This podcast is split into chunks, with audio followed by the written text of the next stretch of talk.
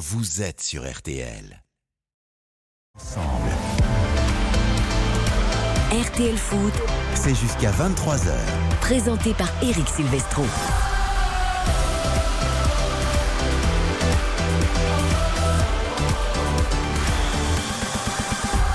Bonsoir à tous, ravi de vous retrouver pour RTL Foot. Nous serons à Strasbourg ce soir à la Méno pour l'ouverture du score de la l'ouverture du score, l'ouverture de la 11e journée de Ligue 1. J'espère qu'il y aura une ouverture du score très très rapide. Euh, En tout cas, après 20 secondes dans le sommaire, il y a déjà un but. Et ce sera avec Yannick Collant. Bonsoir Yannick. Bonsoir, bonsoir à tous. Non mais ça parce que je sais que la Méno va être bouillante ce soir. On veut cette première victoire à domicile. Ça y est, le compteur est débloqué après Angers. Maintenant on veut confirmer, c'est ça? Oui, la première victoire à domicile depuis le 14 mai dernier. Ça fait 5 mois. Donc ça fait 5 mois qu'on attend une victoire à domicile à la Méno. Donc ça commence, ça commence à, à- à tarder un petit peu pour les supporters. Et Lille veut évidemment confirmer sa victoire dans le derby face à Lens. C'est notre affiche du soir, donc en ouverture de cette onzième journée. On va parier sur cette rencontre dans quelques minutes. Elle est arrivée, elle est là avec nous dans ce studio. Karine Galli, bonsoir. Bonsoir Eric, bonsoir à tous. Ravi de te retrouver évidemment Mais pour moi cette aussi. onzième journée de Ligue 1. À tes côtés, Baptiste Durieux. Bonsoir Baptiste. Eric, bonsoir, bonsoir à tous. Et en face de toi, Karine, Hmm, la politique chaise. de la chaise vide Hmm. pour l'instant. Mais une belle chaise. Une belle chaise, Oui, une belle vue du coup sur l'écran. exactement. Mais pas de Xavier Domergue, ou devrais-je dire, pas encore de Eh oui. Xavier Domergue, car il sera là, bien sûr, dans quelques minutes. Xavier, il revient de Turquie. Oui. Il a eu du mal à se remettre aussi. J'ai l'impression. Lourde défaite de l'AS Monaco 4-0 hier à Trabzonspor CC sur W9. Il a pris un avion, il a galéré, la pluie, le manque de carburant. Mais il va être là parce qu'il adore homme. la Ligue 1, il adore RTL Foot. D'ailleurs, je le vois apparaître dans les couloirs de RTL. C'est une machine, Xavier Domergue, Il il va nous rejoindre dans quelques secondes, évidemment, pour être avec nous tout au long de la soirée. Le programme du jour, nous allons beaucoup parler d'actu foot parce qu'il y a des bonnes, de mauvaises nouvelles. Et une terrible N'Golo Kanté ne sera pas au Qatar pour la Coupe du Monde avec l'équipe de France. Il va se faire opérer après sa rechute aux ischio-jambiers. Ça, c'est une terrible nouvelle. Regardez-le comme il est beau. Il s'assoit. Pas N'Golo Kanté, hein. Xavier Domergue, parce que lui, il ne se blesse jamais. Il a une endurance à toute épreuve. Pour ceux qui nous suivent en vidéo sur RTL.fr, il n'est même pas décoiffé. On dirait qu'il a eu le temps d'aller se maquiller, se coiffer. Il est son nom. Il est incroyable. incroyable. Alors qu'il vient, de- machine. il vient de traverser Paris sous la pluie. Tout incroyable. Bonsoir Xavier. Salut Eric, bonsoir à toutes et à tous. Il vient de traverser l'Europe surtout. Mais En mais avion. quel homme. Et ensuite, Oui, en avion, en avion. Non mais quand même, vous êtes inquiet parce qu'Engolo Kanté n'est pas là, mais c'est bon, Didier Deschamps qu'il appelle Xavier Domergue, vous voyez bien. Il faux. peut tout écoper. C'est pas. Et en Bien plus, sûr. je, je- je me demande même s'il n'est pas passé faire les courses, les déposer à la maison et tout avant Ça, parce que pas eu le temps. il en est tout à fait capable. hein. Ah bah bien sûr. Ah, si vous l'avez pas fait, vous allez vous faire engueuler par Ouais, je madame. pense, c'est possible. Ah, Ça c'est sûr. Mais non, le professionnalisme de Xavier qui est là évidemment avec nous jusqu'à 23h. On va parler d'Engolo Kanté, euh, forfait pour la Coupe du Monde. On reviendra également euh, sur ce qu'a dit euh, Monsieur Noël Legrette, le président de la Fédération française de football concernant les travailleurs migrants au Qatar. C'était dans complément d'enquête hier soir sur France 2. Il sort pas grandi de cette affaire. Une nouvelle fois, Noël Legrette, Didier Deschamps a tenté un peu de jouer les pompiers de service Ah ouais. aujourd'hui. Ce dossier du Qatar pose évidemment problème pour la Coupe du Monde. On en parle tout à l'heure. Et puis on se focalisera sur le classique de dimanche. Paris Saint-Germain, Olympique de Marseille. Hugo Hamelin sera avec nous. Vous entendrez Christophe Galtier qui est très remonté, notamment contre nous, les médias, Mm. depuis le début de la saison méchants. parce qu'on ne parle pas assez football. Bref, plein plein de choses avant le coup d'envoi de Strasbourg-Lille. Tout à l'heure à 21h, Lucas Dindle est aux manettes. Il a Laurent Blanc avec lui au téléphone si besoin pour l'OL. On en parlera, tiens, de Laurent Blanc aussi, qui veut soigner les cerveaux et faire courir les joueurs du côté de Lyon pour les relancer. Allez, c'est parti pour RTL Foot 20h, 23h. RTL Foot. Le buteur canadien, c'est parti avec David Et c'est transformé pour le Lille Olympique Sporting Club, ouverture du score Terminé, victoire des Lillois. Un but à zéro contre le RC Lens, le derby du Nord. Et pour Lille, on va dire globalement mérité pour le LOSC avec euh, quelques, quelques joueurs qui sortent du lot. tout le monde est heureux, moi le premier, et, euh, et puis on, on peut avancer sur, sur la suite du championnat.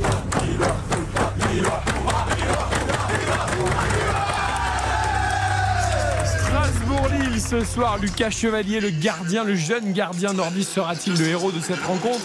On va peut-être avoir un duel de gardiens d'ailleurs entre Matt Sels et Lucas Chevalier ce soir. On va découvrir les compos. Est-ce que les deux sont bien titulaires, Yannick Collant? Euh, oui, bien, sûr, et justement, Matsels est en train d'entrer sur le terrain avec Eiji Kawashima. Les deux gardiens strasbourgeois euh, sont applaudis par le COP strasbourgeois. Allez, la composition des équipes, je peux vous la donner, elle vient d'arriver.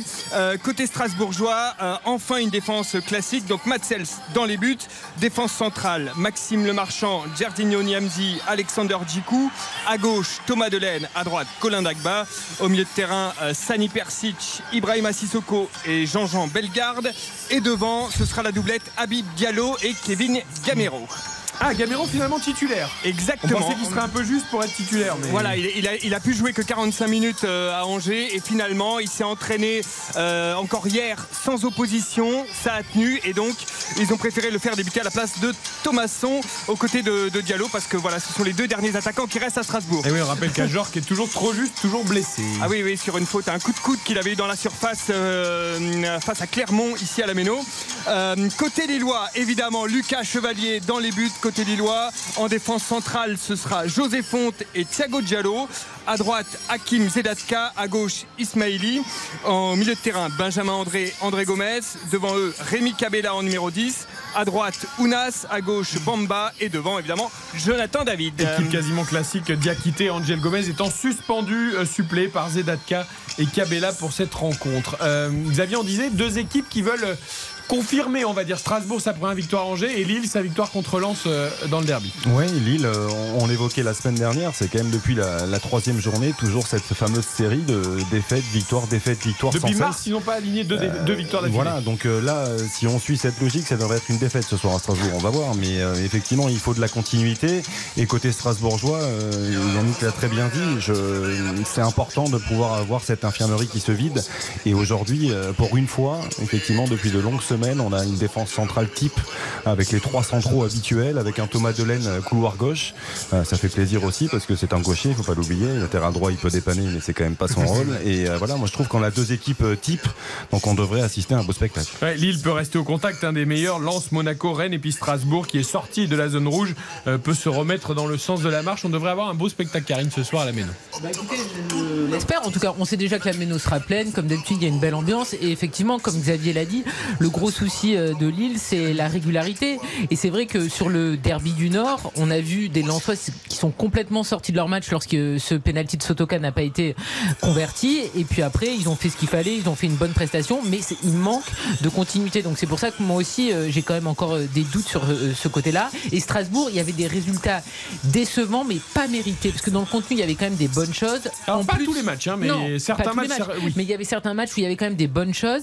Et puis, il y avait évidemment des absences euh, terribles pour Julien Stéphan. Et donc là, le fait d'avoir battu Angers, même si Angers est malade, ça peut vraiment lancer euh, leur saison. Alors il pleut hein, sur Strasbourg, Yannick, ce soir. On espère que la pelouse, euh, évidemment, va, va bien tenir. Elle a Euh, été changée il n'y a pas longtemps, donc oui. on, on espère que ça, que ça tienne. hein. ra- Rassurez-moi, on aura quand même quelques uluberlus torse nu à Strasbourg, c'est la tradition à la Méno quand même. Il fait Voilà. chaud après quand tout le monde Voilà. est là. Pour l'instant, ils sont pas encore torse nu. Non, Je là, regarde non, le non. cop, ça va venir, ça va Ouais, venir. ça Mais va pour l'instant, euh, non, pour l'instant, ils sont encore, à- ils sont encore habillés. Ils sont encore sales. Merci Yannick, on te retrouve à 20h30 pour le rappel des compos des deux équipes de ce Strasbourg-Lille sur lequel nous allons parler. Ce soir pour cette rencontre de la 11e journée de Ligue 1, 3-0-5 la victoire de Strasbourg à domicile. hein. Rien que la cote sèche de la victoire est déjà très belle. 10 euros de misée, 30,50 euros de gagné, 3,40 le match nul, 10 euros de misée, 34 euros de gagné. Et Lille légèrement favori mais avec une belle cote également, 2,35, 10 euros de misée, 23,50 euros de gagné. Je pense que les cotes peuvent grimper rapidement ou alors peut-être avec peu de, de choix dans un my match par exemple, on peut déjà atteindre des choses correctes. Karine. Alors, je vous propose un my match pour euh, cette rencontre donc entre Strasbourg et Lille. C'est une cote à 6,75. Les deux équipes qui marquent, c'est un grand oui. Je vais euh, partir sur un résultat final avec Strasbourg. Comme je vous l'ai dit, hein, comme on en a parlé, Lille, c'est l'irrégularité qui prime. Et Strasbourg, je les vois enchaîner un deuxième succès de suite. Et puis, j'ai un buteur multichance à vous proposer. J'ai pas pris beaucoup de risques parce que Diallo, c'est 5 buts en 10 journées. Il reste sur 3 buts lors des trois derniers matchs. Et du côté de Jonathan David, c'est 7 buts en 10 matchs et il reste également sur 3 matchs où il a marqué. Donc je vous propose soit Diallo, soit Jonathan David, cote à 6,75. Avec ses stats incroyables, hein, Jonathan David, 50%, monsieur 50% de Lille entre les, les buts et les passes décisives, et c'est un des meilleurs ratios euh, de tout championnat confondu. Donc c'est vrai qu'il réussit à nouveau un- une très belle saison. Même si Karine prend un gros risque hein, quand même. hein. Parce que je, je regardais un peu les chiffres, Strasbourg euh, sur une série de 9 matchs sans victoire en Ligue 1 contre Lille. Voilà, la dernière victoire du Racing contre Lille, ça remonte à août 2017 avec un but de Jonas Martin à l'époque qui portait les couleurs du, du Racing Club de Strasbourg et un succès 3-0. C'est la seule victoire sur les 10 dernières confrontations en Ligue 1 pour le je vous rappelle le qu'elle a passé une cote à 10 de- lors de PSG Benfica, Voilà. donc là elle est en confiance. Et il y a Oui, aussi mais un attention justement. Il y a un paramètre que tu n'as pas. Xavier Domergue, et qui fait évidemment basculer euh, la donne, c'est que Giovanni Castaldi est pour la première fois de sa vie ce jeune monsieur à la Méno. Il va découvrir ce que c'est l'ambiance prendre du exceptionnelle de la Méno. Et donc Plus que pour- dans le train, en revanche. Il va Je pense prendre surtout plus que c'est son brushing qui va en prendre un coup avec, Donc- la, avec la pluie. mais- aussi. Donc pour une première à la Méno, il faut qu'il ait l'ambiance exceptionnelle de la Méno et la victoire du club résident. Ouais, bien sûr, Voilà. parce que je crois, je crois qu'il a vécu un enfer pour y aller. hein, je- donc voilà. C'est- C'était compliqué dans Ah, le train. Salut je- le 35 j'ai cru confrère, évidemment. Et je, je vous note que vous êtes toujours au petit soin pour Giovanni. C'est Mais c'est parce que vraiment- je lui ai dit- C'est vraiment très mignon. Jeune homme, tu as 32 ans, tu as attendu 32 ans pour découvrir la Méno. C'est tard, mais c'est important, ça arrive ce soir. Mais regardez 33 combien d'années il a pour, attendu euh, pour vous rencontrer. C'est encore pire. Ouais. C'est comme ça. Et les choses dans la Il vie, parfois, il faut attendre attendre. 32, 33 pour euh, Santiro. on sait pas. Bah là, à mon avis, oui. Euh, Baptiste, ton pari à toi Karine a une cote de 6. Vous rajoutez. un- 6,75. s'il Oui, vous plaît. Commencez pas à réduire va- sa cote. On va vous plaît, pour les auditeurs. Ouais, ouais, avec bah, moi, c'est la même cote. 7,50€ de gagné en plus si vous misez 10 euros, ça compte. C'est la même cote avec moi, sauf que vous rajoutez un zéro. Euh, cote à 60. Euh, Strasbourg gagne par exactement deux buts d'écart. Je vois aussi la victoire du Racing ce soir. Les deux Combien équipes de qui marquent. Pardon Combien de buts d'écart Deux buts Non, d'écart. c'est parce que je note. Bah oui, J'ai pas beaucoup de mémoire. Je vous en prie. On Euh, pas dit les que deux équipes qui marquent. que, que le dimanche, non Et c'est 600. Non, Ah mais oui, 600, il n'y a que trois conditions. donc Strasbourg, deux buts d'écart, les deux équipes marquent, et le but, la petite subtilité de Bellegarde, qui est un joueur que j'apprécie particulièrement. Et tout cela dans un même match, ça fait une cote de 60. On marque pas beaucoup Bellegarde, mais très actif. Mais Très bon à Angers. hein. Ouais, très très bon à Angers. Non, mais sur des coups comme ça qu'on gagne beaucoup d'argent. Et il est en confiance aussi parce que lui a passé non pas un mais deux paris euh, pour euh, lors de Sporting Marseille. Euh, Eric est avec nous euh, pour ses paris. Ne- Eric supporter lillois si mes souvenirs sont bons. Bonsoir Eric. Exactement, bonsoir, bonsoir à tous. Bonsoir. Bonsoir, Ne Eric. raccroche pas, on est désolé pour Lille, on n'a pas parié pour une victoire de Lille, hein, on est Ah, désolé. mais peut-être que Eric va le faire. Euh, oui, oui, moi je vous conseille de le faire parce que Strasbourg c'est qu'une victoire cette saison. Et si vous regardez bien en fait le classement, en fait c'est un match assez décisif pour Lille parce qu'on est à 4 points de la sixième place. Donc je pense que le président a peut-être dit euh, allez on va on va multiplier les primes ou je sais pas quoi, mais il faut prendre 3 points à Strasbourg, ça c'est sûr. On m'avait pas parlé de podium, c'est étonnant. Je, je pensais que vous me diriez on est à 7 points du podium. Non, non, non, non. Ce qu'il faut c'est jouer Étape par étape. européennes. voilà. Étape par étape, Ouais. d'accord. C'est bien. Ouais, on est, on c'est quand même pas une saison exceptionnelle. Hein. Ah, moi je trouve que c'est pas si mal. hein. Ouais, non, c'est pas mal. C'est finalement c'est Non, pas si il n'y mal. a, aucune série, vous pouvez pas dire que D'accord, c'est pas si mal. Justement, c'est tu peux fou. dire Lille euh, en difficulté et tout, et finalement Lille il reste quand Ouais. même pas loin des, du bon wagon. En fait, Bref. Il y a, En il y a- fait, y qui change beaucoup de choses. Il y a, enfin, ils vont jouer avec un vrai latéral droit, donc ça peut aussi changer pas mal de C'est- choses quoi, ce soir, parce que Diakité est suspendu, c'est Zedatka qui joue, c'est ça? À droite? Tout à fait, euh, Alors vos paris, Eric. Non, mais moi, c'est surtout le fait que les Lillois, dimanche, ont fait un match qui permet de prendre des points en Ligue 1. En fait, en gros, je pense pas qu'on fait un bon classement en faisant que bien jouer. Il faut un peu de vis, il faut un peu d'autres choses. Et là, dimanche, on l'a vu. Jean-Marc Furlan serait pas d'accord avec vous, il vous fera un doigt d'honneur, mais bon, vu qu'il est plus là. Je le Mais il viré. Donc, du coup, moi, c'est une cote à 7,50. Parce que moi, j'ai euh, j'ai misé euh, énormément d'argent. Euh, j'ai mis Lille. Lille. Les deux équipes marquent. Buteur multichance, j'ai mis David et Diallo comme Karine Galli. D'accord. Et euh, Lille met le dernier but. Lille, dernier but. donc vous prenez, ouais, vous prenez de gros risques comme Karen Galli. Oh, 7,50, c'est pas mal comme code. J'ai l'impression d'être à l'école quand j'entends mon prénom et mon nom. Jonathan David et Amine Diallo. C'est pas la peine de dire présente. hein. Voilà, je, je suis là. Mais écoutez, elles sont belles les cotes, alors Ah que ce oui, sont les meilleurs buteurs des deux clubs. Il faut en Karine, c'est profiter. très bien, c'est. Profitons. Eric, on vous souhaite un bon match? Bah, merci beaucoup. et très belle soirée Bon à l'écoute de. RTL. Bon Merci match. beaucoup, Eric, en tout cas pour vos paris. La cote de la présence d'Engolo Kanté à la Coupe du Monde au Qatar n'était déjà pas très élevée. Elle est malheureusement désormais injouable puisqu'il est forfait. N'Golo Kanté pour la Coupe du Monde, c'est un coup dur pour les Bleus. On en parle juste après la pub. RTL Foot. Chaque jour, le réseau Century 21 et ses 950 agences immobilières vous offrent votre taxe foncière. Aujourd'hui, la gagnante est Madame Christine Fourel, qui a joué dans son agence Century 21, agence de Bretagne à Trélivan. Vous aussi tentez votre chance dans votre agence Century 21. Règlements et conditions en agence et sur century21.fr. RTL. Bonne soirée sur RTL. RTL, vivre ensemble. Eric Silvestro. C'est RTL Foot. RTL Foot jusqu'à 23h ce soir avec le début de la 11e journée de Ligue 1. Strasbourg-Lille, coup d'envoi 21h. Nous nous avons pas parlé du national comme on le fait tous les vendredis en ouverture d'émission, mais parce qu'il n'y a pas de match. Les matchs ont eu lieu mercredi et la prochaine journée est vendredi prochain. On va La- pas faire de, de gros tours d'Europe hein, ce soir. Ouais, hein, y a ce pas de grosses affiches, hein. Je, Schalke Hoffenheim en Bundesliga, Brentford Brighton en Première Ligue et Rayo Vallecano Retafe en, Liga. Ouais, Je suis pas sûr qu'on s'y intéresse beaucoup. C'est pas extraordinaire ce Non. soir le programme des autres championnats. C'est bien, on se concentrera sur Strasbourg-Lille. La très mauvaise nouvelle du jour, elle est tombée en milieu d'après-midi avec le forfait, alors qui n'est pas encore officiel, mais qu'on peut vous confirmer euh, sur RTL d'Engolo Kanté pour la Coupe du Monde au Qatar. On sait qu'il avait rechuté de sa blessure aux ischio-jambiers juste avant le match de Chelsea contre le Milan AC en Ligue des Champions. On était inquiet du côté de Graham Potter et de Chelsea. On imaginait peut-être une reprise euh, fin octobre, début novembre, et encore, on était très prudent. Finalement, on se dirige plutôt vers une opération parce que c'est plus sérieux que prévu, et donc pas de Kanté pour la Coupe du Monde. Euh, malheureusement, on le craignait un peu, Karine. Euh, on redoutait cette nouvelle. Maintenant, elle est, on va dire, officielle dans les rangs des médias, pas encore annoncée par N'Golo Kanté, mais ça ne saurait tarder. Euh, voilà, bon, bah, c'est un coup dur. On, se préparait un peu à devoir jouer sans Kanté, mais quand c'est officiel, ça fait mal quand même. Oui, après évidemment que c'est un coup dur, mais c'est pas comme si vous apprenez juste avant la Coupe du Monde que vous perdez Benzema ou Kylian Mbappé, comme tu l'as très bien dit. N'Golo Kanté, c'était en pointillé en équipe de France depuis plusieurs saisons. La réalité, c'est qu'N'Golo Kanté à Chelsea et en équipe de France, il a été énormément blessé, il a très souvent rechuté et N'Golo Kanté sur la dernière année, c'est il joue contre le Danemark, il y a une défaite donc euh, de buts à 1. Après il est forfait pour le reste des trois autres matchs du mois de juin et sinon c'était des matchs face au Kazakhstan et l'Afrique du Sud, c'est-à-dire des matchs en bois. Et les matchs qui ont vraiment compté depuis euh, l'Euro raté, c'était le Final Four à euh, San Siro et il n'était pas là pour le match face à la Belgique, il n'était pas là pour le match face à l'Espagne. Donc le problème c'est que Didier Deschamps, ça fait longtemps qu'il doit faire sans N'Golo Kanté, qu'il doit trouver des solutions. Malheureusement, c'est sûr qu'en 2018, notre milieu de terrain, c'était un axe très fort et ça nous a permis aussi d'être champion du monde. Et là, a priori, les deux, parce que je vais mettre aussi Pogba dans le package, on les aura pas. Ah, vous enterrez Pogba aussi?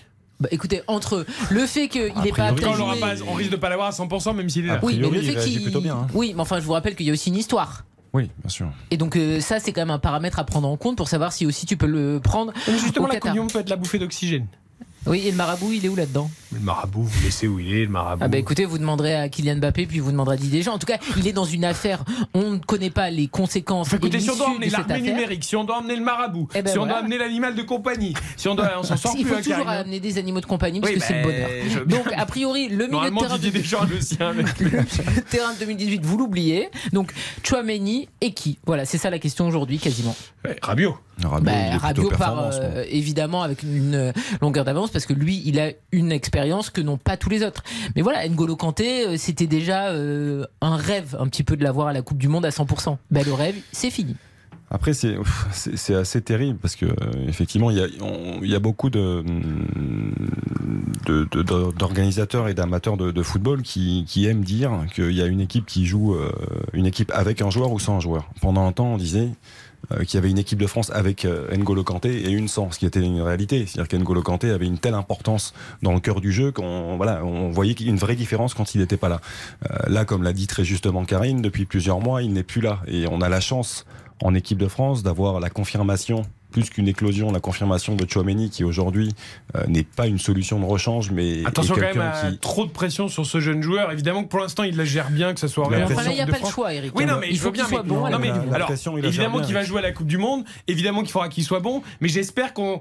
Je dis pas qu'on l'embêtera pas trop. Mais t'as pas les mêmes attentes, je pense. Mais, mais après, la pression, il l'a depuis qu'il a commencé, c'est ce qu'il explique souvent. oui, il a il il Il toujours été surclassé. Il a, il a eu un parcours quand même euh, assez exceptionnel. Il est parti à Monaco euh, très tôt. Il s'est imposé à Monaco rapidement. Il Avec un peu de temps, ouais, Monaco, avec ça prend un peu de temps quand même. mais au Real, ça n'a pas pris euh, beaucoup de temps en revanche. Donc euh, je trouve que voilà, les paliers, il les passe facilement. Et je pense qu'aujourd'hui, effectivement, on a la chance d'avoir un, un joueur qui, qui peut tenir ce milieu de terrain et qui peut faire oublier, entre guillemets, N'Golo Kanté, même si c'est quelqu'un qui est quand même, euh, pour moi, irremplaçable. Je le disais tout à l'heure avec Anaïs Bouton, euh, voilà, il n'y a pas de carburant en ce moment en, en France. Mm. Ben, voilà, c'est un peu. euh, Il n'y aura pas de carburant, il n'y aura pas le carburant N'Golo Kanté Ah. euh, euh, qui met euh, justement les rouages, les pistons euh, de l'équipe en, en action. Après, pour ça va être Pogba, compliqué. je- pour Pogba, moi, je, a priori, ça se passe plutôt bien. Il est même en avance sur son protocole. Oui. Donc, moi, je, j'ose penser et espérer que, voilà. Mais Alors quel après, t'as joueur raison avec les, histoires extra football qui sont terribles joueur aussi. de- Il a pas de rythme, il a rien.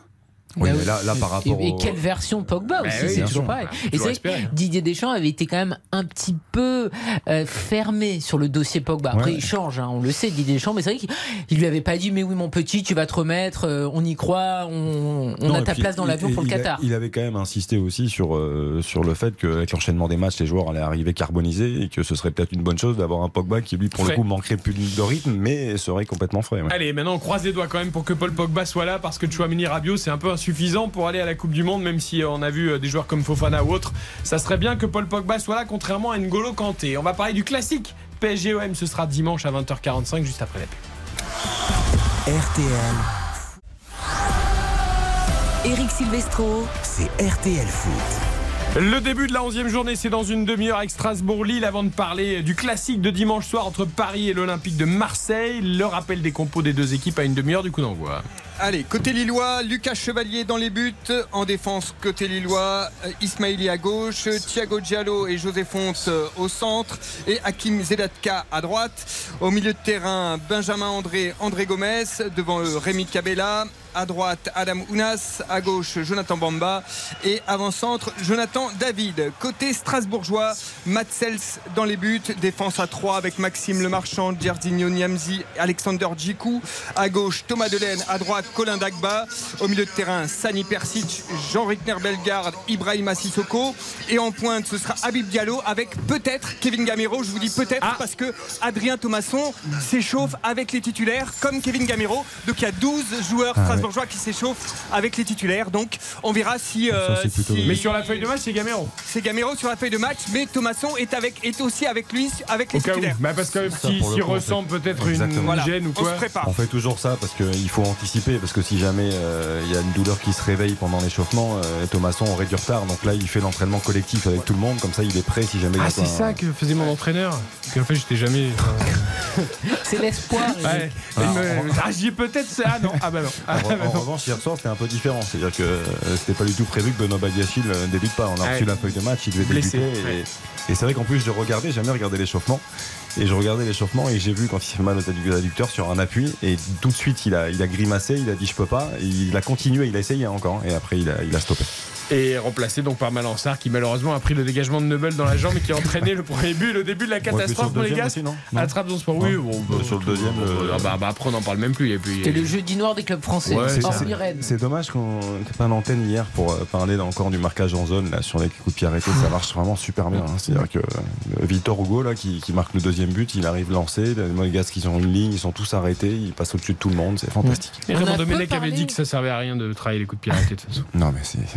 On a peu parlé du match euh, d'Alban Lafont hein, avec Nantes également. Oui, mais on en parlera peut-être ce week-end, mais vous voulez pas qu'on parle du classique PSG-OM Non, mais futur Alban Lafont était très mauvais. France, hein. euh, Alban Lafont Non? Écoutez, j'ai l'impression qu'il y a des gens avant hein, quand même. Pour, Disons euh, qu'il le ira pas à la Coupe du de Monde, ça que je- vous voulez dire. Je, dis ça comme ça parce que moi je, suis pas du tout convaincu euh, depuis des années. Ah hein. Il n'ira pas à la Coupe du Monde. Oui, ça, on peut l'annoncer a On priori. a priori. Hein, Enfin, si tout le monde est apte. Enfin, bah oui. Voilà. On considère que c'est pas une mauvaise nouvelle forcément, d'après ce que je comprends dans, dans vos Ah propos. mais non, c'est-à-dire que hier sur 4 buts, il y en a quand même deux où il est euh, pas exempt de tout reproche. On est d'accord. On aura peut-être un beau duel de gardiens aussi dimanche soir au Parc des Princes lors de PSGOM entre Donnarumma qui a retrouvé un petit peu euh, de sa superbe, notamment sur sa ligne, et Paul Lopez, le gardien euh, marseillais. Bonsoir Hugo Hamelin. Bonsoir, bonsoir à tous. Notre voix marseillaise qui est rentrée de Lisbonne avec un grand C'est sourire après ce double succès face aux Eh, mais des petits Sporting. yeux, des petits yeux quand même. Oui, Ah, mais ça, oui, bon, bon, ça, euh, c'est- faites comme ouais. vous voulez. hein, si vous savez pas vous coucher tôt, euh, Ça c'est le on vous a pas obligé. ça, hein. C'est pour ça. on vous a pas obligé. Vous n'êtes pas resté jusqu'à 6h du matin dehors pour préparer les sujets pour la matinale Ça, c'est d'RTL. c'est les, Hein les moritos du Barreau Alto. Ouais, ils, font, ils, bah c'est sont, très Ah, gros. très très gros. Ah ça non, c'est les caipirinhas là-bas, les Oui, caipirinhas bah, brésiliennes bah au mais C'est Portugal. même très important. c'est Marseille complètement requinqué par euh, ce double succès contre le Sporting Oui, en Ligue des Champions et qui va donc venir au parc sans complexe pour ce, ce classique. Euh, au niveau du PSG, il y a une bonne nouvelle quand même. Qui va peut-être pas ravir Hugo à Marseille, mais Messi. Lionel Messi serait apte, devrait être apte pour disputer ce classique. Il s'est entraîné euh, normalement aujourd'hui. Il doit refaire une séance complète demain. Euh, il reste un tout petit doute, mais semble-t-il, voilà, ça, ça devrait aller. Bah, c'était euh, un principe de précaution au départ, il me semblait. Moi, c'était au mollet, hein, c'est ça la petite gêne, je crois, de, de Mhm. Léo Messi. Il a quand même raté deux matchs finalement, puisqu'il n'était pas là. Moi, je m'attendais à ce qu'il soit là sur le match de Benfica cette semaine. Donc là, je pense que, oui, à mon avis, il n'y a aucun doute sur le fait qu'il tienne sa place euh, ce week-end. Mais on a envie parce que là, il y a pas une C'est question. un peu le meilleur parisien depuis Bah, quelques bien semaines. sûr, quand même, c'est hein. pas une question d'être supporter, pas supporter. L'an dernier, on a été sevré du vrai Messi. Là, on retrouve retrouve un Messi qui a un très bon niveau et lors d'un choc de championnat, on a envie d'avoir les meilleurs joueurs. Et donc évidemment que si Lionel Messi est présent au Parc des Princes, eh ben, ça nous donnera euh, encore plus d'intérêt à regarder ce match et on a envie de voir un grand Messi, on veut voir un grand PSG, un grand Marseille avec toutes les forces en présence. On rappelle que Ramos sera suspendu hein, pour ce classique Bah après son, oui, son carton rouge. Mon petit biquet. euh, la, la semaine dernière. Hugo, du côté de l'OM, est-ce qu'il y a des nouvelles d'infirmerie, de, blessures? Est-ce que tout, tout le monde est rentré en forme de Lisbonne? Tudo Tudo bem. bem à Marseille, exactement. Groupe au complet. Il n'y a que Kolasinac qui est euh, blessé de, de longue date, mais sinon tout le monde sera présent euh, dans le car ou dans le jet côté marseillais pour, euh, pour se rendre à Paris. interdit, Ils vont venir à jet, hein. Paris. euh, Ils vont Faut prendre le Paris train, mais le- attention aux grèves. hein. Non, c'est que mardi, je crois. Ah, c'est 3 heures en plus, Marseille-Paris. Bah oui. Ils pourraient faire l'effort là, justement. Bah oui. Ils pourraient marquer des points face à leur adversaire historique. Euh, donc, euh, groupe au complet côté euh, marseillais, des petits bobos pour, euh, pour Jonathan Klaus et tout, mais euh, il, devrait, il devrait encore être là. Il était incertain en Ligue des Champions. euh, il a un peu souffert euh, pendant le match, mais euh, ça devrait aller. Conférence de presse euh, cet après-midi de d'Igor Tudor et de Paul Lopez. Euh, pas de petites phrases provocatrices, hein, pas de grand laïus non plus sur euh, la supériorité de l'effectif parisien. Euh, ce sont euh, deux personnages de la Ligue 1 qui sont un petit peu, n'étant pas français, forcément un petit peu étrangers à cette pression, cette folie qui peut entourer le classique. Igor Tudor, il a promis de pas changer de tactique, de rester dans la transition, dans le pressing, parce qu'il y croit, parce qu'il voit pas pourquoi il changerait alors que ses joueurs se sentent bien. Surtout, ça marche contre le euh, PSG. a, on a vu Monaco qui avait fait un partout au parc ou même d'autres équipes qui ont pressé Paris. C'est plutôt la chose à faire. On va voir. Il ne va pas y avoir de Euh, rotation au niveau des deux en soutien de- d'Alexis Sanchez, non? Parce que depuis plusieurs matchs, il change souvent. Il met Bah, il a soit Jackson, là, soit ouais. soit il- Là, je pense Ouais, que ça va être Harit euh, Guendouzi, non? je pense que Harit, il, Ouais, a, c'est- il- il a fait ses preuves effectivement cette semaine, même si euh, marqué des Harit, points euh, futur et- Ballon d'Or peut-être, mais, mais c'est vrai que. Non, Non, c'est Payet est-ce que j'ai dit ça. Non, je plaisante. Hugo. Non, parce que je t'ai suivi, tu sais, je- j'étais loin, mais je vous ai écouté. Il faudra qu'on débriefe plus tard. tu visitais les- l'Europe de l'Est. Il faudra qu'on débriefe plus tard le, le, le, le- le 8 de la mi-temps, mais ça on en reparlera plus tard. Vous dites, vous dites pas de phrase, vous dites pas de phrase. Je, voudrais que vous, avez- je crois que vous avez isolé un petit passage de Paul Lopez quand même qui parle des oui. gardiens. Euh, C'est je- vrai, bah alors la question, la question, même, ouais. qu'on- la question qu'Alexandre Jacquin, mon confrère de la Provence, a, a posée à, à Paul Lopez, c'est vous allez rencontrer un grand gardien de demain, dimanche, euh, dimanche, euh, Donnarumma, donc grand par la taille et grand par le talent. Qu'est-ce que vous pensez des gardiens de Ligue 1 Qu'est-ce que vous pensez de, euh, de vos adversaires en général euh, en Ligue 1 Et voilà ce que Paul Lopez répond. Oui, la saison dernière, j'aimais beaucoup, a fait très bonne saison Lafon, et Benitez de, de Nice. Et après, pour moi, Keylor, c'est toujours, euh, pour moi, c'est le meilleur gardien de Ligue 1. Maintenant, je sais qu'il ne joue pas, mais je l'ai vu en Espagne, je l'ai vu ici. Et pour moi, Keylor, c'est numéro 1. Moi j'aime bien quand même parce que c'est une façon détournée et, et presque intelligente de, de, de faire un petit, une petite flamme euh, sur ce, sur ce classique. C'est-à-dire qu'on parle de Et il oublie Donnarumma, en fait, dans la question, ouais. Le numéro 1 de la Ligue 1, c'est Keylor Navas. Moi je trouve que c'est pas mal, j'aime bien. Mais t'as l'esprit tordu, non, Eric. bien, Moi, j'apprécie, tu vois, que Paolo Lopez, qui est arrivé seulement l'an dernier, s'intéresse au championnat de France. Parce qu'il y a des gens, tu peux leur parler, bah, Il ils savent pas qui est. Benitez, ils savent pas qui est Alban Ouais. Lafont. Lui, il s'intéresse au championnat dans lequel il évolue et donc euh, au gardien de but, il les connaît. Donc bravo Paolo Lopez. Et franchement, quand il a parlé de Keylor Navas, j'ai pas senti le petit côté tordu. Vraiment.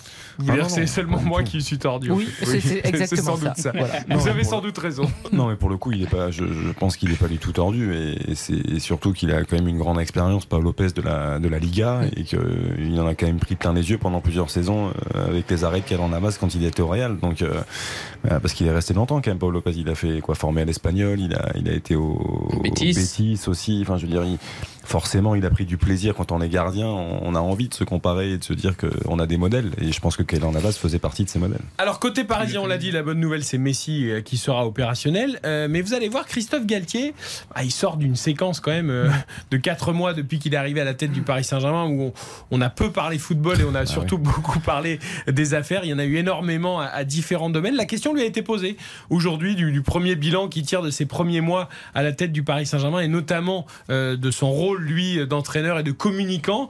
Et ben écoutez, d'un seul coup, Christophe Galtier, euh, il avait des choses à dire et surtout des comptes à régler. La première des choses, c'est qu'il faut avoir euh, de la maîtrise et de l'expérience et un certain âge pour euh, gérer au mieux ce, tout cela. Et qu'en fait, ce que j'ai envie de vous dire, c'est que vous ne parlez jamais football. Vous me parlez jamais football, vous me posez beaucoup de questions. Je m'adresse pas qu'à vous, hein, en général. Vous les médias, je suis ici, je suis l'entraîneur du PSG, j'en suis fier, je suis heureux. J'ai été très heureux quand on m'a nommé. Et finalement, je m'aperçois que match après match, conférence après conférence, on doit parler, euh, si on est très honnête tous ensemble, sur des conférences qui peuvent durer 10-15 minutes, on doit parler 1 minute 30 de football. On n'est que sur l'extra sportif. Et quoi que je puisse vous dire, quoi que je puisse vous dire, vous ne me croyez pas. Puisque vous écrivez le contraire, puisque vous dites le contraire, que ce soit presse écrite, radio ou télé, vous dites le contraire de ce que je dis. C'est-à-dire qu'à un certain moment, quand je vous dis un tel va bien, ça se passe bien dans le vestiaire, ils s'entendent bien, ils sont sérieux, ils sont professionnels, ils sont solidaires, ça intéresse personne. On écrit autre chose.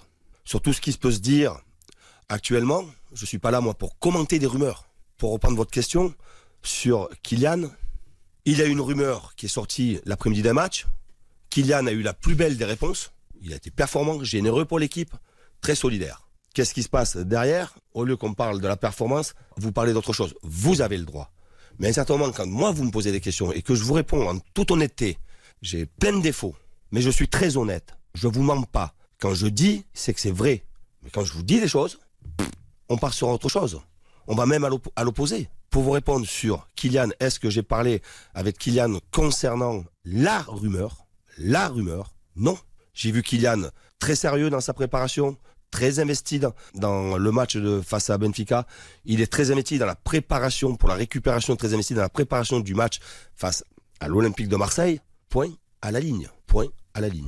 Voilà, il y en avait gros sur la patate, Christophe Galtier, il fallait que ça sorte. Oui, enfin bon, il y a un moment, Christophe Galtier qui nous parle en toute honnêteté, comme il nous dit. Bon, déjà, il est entraîneur du PSG, donc il est quand même au courant qu'au PSG, eh ben effectivement, les euh, affaires prennent une importance haute que s'il est entraîneur de Brest ou de Clermont. Pourtant, j'adore Clermont et j'adore Brest, mais c'est une vérité. Et après, qu'il arrête en fait de dire constamment que les gens mentent, parce qu'en l'occurrence là, quand il y a l'information qui nous explique que Kylian Mbappé veut quitter le PSG, ça vient du clan Mbappé. Donc ils savent très bien à quel moment ils décident d'informer les gens avec qui ils parlent dans les médias, et c'est une réalité. Et donc quand euh, il y a l'enquête de Mediapart qui est étayée avec des preuves, il va dire aussi que ces gens-là mentent, que c'est faux en fait. Donc je suis désolé, je peux comprendre qu'il ait un certain agacement, Christophe Galtier, mais il se passe des choses dans le club depuis un certain temps, et donc forcément ça fait partie aussi de l'actualité. Et ce n'est je- pas vrai de dire que on lui pose que des questions hors foot. C'est trop après, facile. euh, Je, je vais prendre un peu le contre-pied, même si je suis, je suis d'accord avec ce que tu dis, Karine, mais je, je pense que c'est global. C'est-à-dire que Christophe Galtier, et je le comprends moi complètement, qu'il en est marre, mais à l'image de beaucoup d'entraîneurs, je trouve qu'on ne parle plus de foot. C'est-à-dire qu'aujourd'hui, on ne parle plus de football. C'est-à-dire dans les confs de presse, il y a très et d'ailleurs nous on le voit hein, quand on pose des questions par moment accès foot, jeu au coach, ils sont surpris.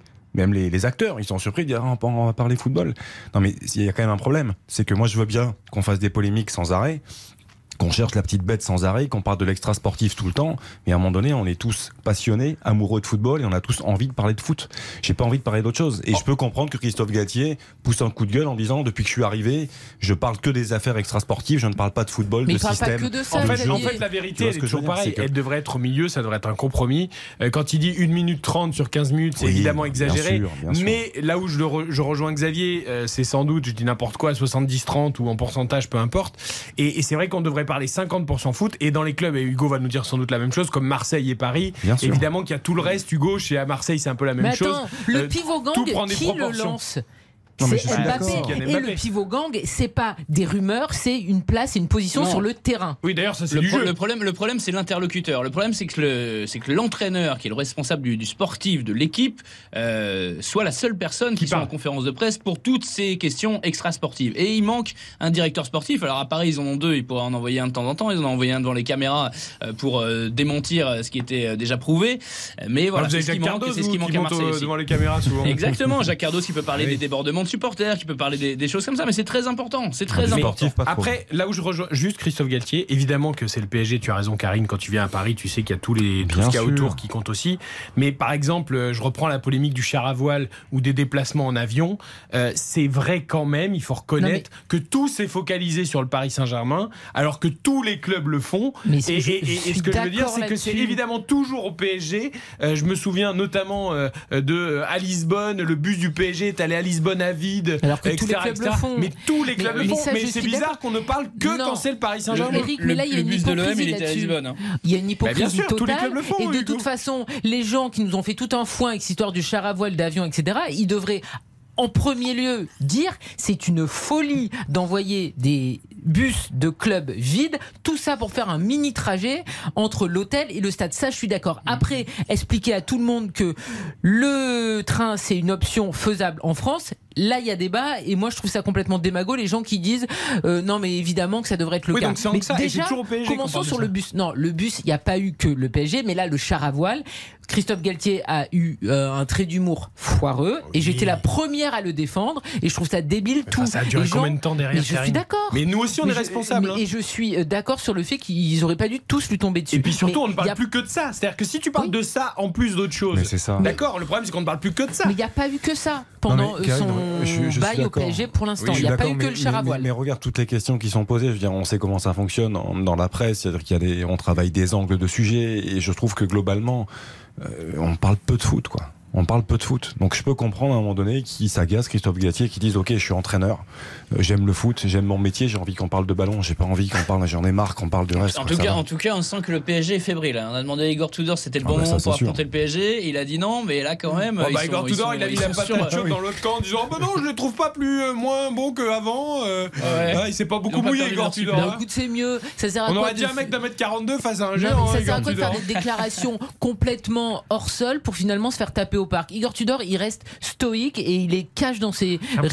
l'aimez depuis bien, le Igor début. Tudor. Je l'adore. Ouais, j'ai l'impression. Encore Mais- un chouchou de plus. Ça fait beaucoup. hein. Chouchou, je ne sais Encore pas. Mais en tout cas, ce qu'il dit, c'est clair. On le voit sur le terrain et il a des principes et il les déroge pas. Et il ne met pas les joueurs en fonction de leur statut. Et il répond plutôt honnêtement aux questions. Et quand il faut tacler les supporters comme ils avaient été avec Balerdi, il les tacle aussi. Donc bravo Hugo. Vous me faites peur quand vous me pointez du doigt comme ça avec ce regard. Vous euh, devriez avoir certes peur. bleu mais noir en même temps avec ses lunettes là. Elle me pointe du doigt là, j'ai l'impression qu'elle va me manger. Euh, merci Hugo, rendez-vous dimanche pour ce classique entre PSG, euh, le PSG et Marseille. Ce sera Merci, évidemment en intégralité dans RTL Foot. Allez, on marque une courte pause, la suite de l'actu euh, du foot.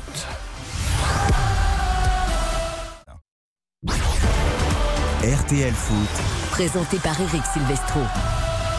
Allez, il est 20h49 à l'écoute de RTL Strasbourg-Lille. C'est à venir, coup d'envoi 21h. Avant d'évoquer la suite de la Ligue 1, de se plonger dans cette 11e journée, euh, je voudrais quand même qu'on revienne aussi sur l'arrivée de Laurent Blanc à la tête de l'Olympique lyonnais. Euh, cette semaine, il va faire son baptême du feu. Ça va être un gros match hein, pour Laurent Blanc. Euh, pour débuter, c'est un sacré test. Ce sera au Roison Park. Ce sera dimanche à 15h face à Rennes, équipe en forme en Ligue 1, mais aussi en Coupe d'Europe. Il va pas avoir le temps de s'installer, Laurent Blanc. Voilà, aujourd'hui, euh, il, a, enfin, il, comment- il continue à faire des séances d'entraînement depuis plusieurs jours. Et apparemment, euh, Baptiste Durieux, euh, ça va bosser hein, du côté de, de l'Olympique lyonnais. Bah absolument. Euh, je vous propose d'écouter un petit son qui a fuité un peu sur les réseaux sociaux. On était à un entraînement, c'est une sorte de mise en place. Et écoutez ce que dit Laurent Blanc à ses joueurs pendant cet euh, entraînement. Eh, là, vous allez courir, je vous le dis. Vous allez courir. Vous allez courir. Je vous le dis, si vous n'êtes pas organisé, vous allez courir. Et il a dit quatre fois, hein, en Quatre 8 fois. secondes, il a dit quatre fois, vous allez courir. Si vous n'êtes pas bien en place, vous allez courir, les amis. Et donc, c'était une vidéo, effectivement, qui a, qui a pas mal circulé, qui a, qui a plu aux supporters qui réclament aussi que leur équipe soit aussi au niveau physiquement et notamment sur la mise en place tactique. Bah, surtout parce qu'ils n'étaient pas bien en place tactiquement. Eh oui. C'est pour ça qu'il leur dit si vous ne suivez pas, si on ne fait pas les efforts ensemble, vous allez courir dix fois plus. Donc euh, il faut effectivement qu'il il a- il a raison d'être rigoureux sur ça. Aujourd'hui, euh, Lyon est un peu perdu, on ne sait pas trop dans quel système ils peuvent jouer. Les joueurs ne savent plus trop, euh, je trouve, moi, où se situer. Je trouve que c'est globalement compliqué. Donc il a besoin de, ramener en fait l'effectif à des choses euh, classiques, euh, à des choses de, base entre guillemets, remettre un système euh, assez simple, rassurer surtout son groupe. En tout cas, Laurent Blanc a changé depuis 6 ans qu'il n'a plus entraîné en Ligue 1. Je vois un vrai changement, alors on va voir si ça va durer.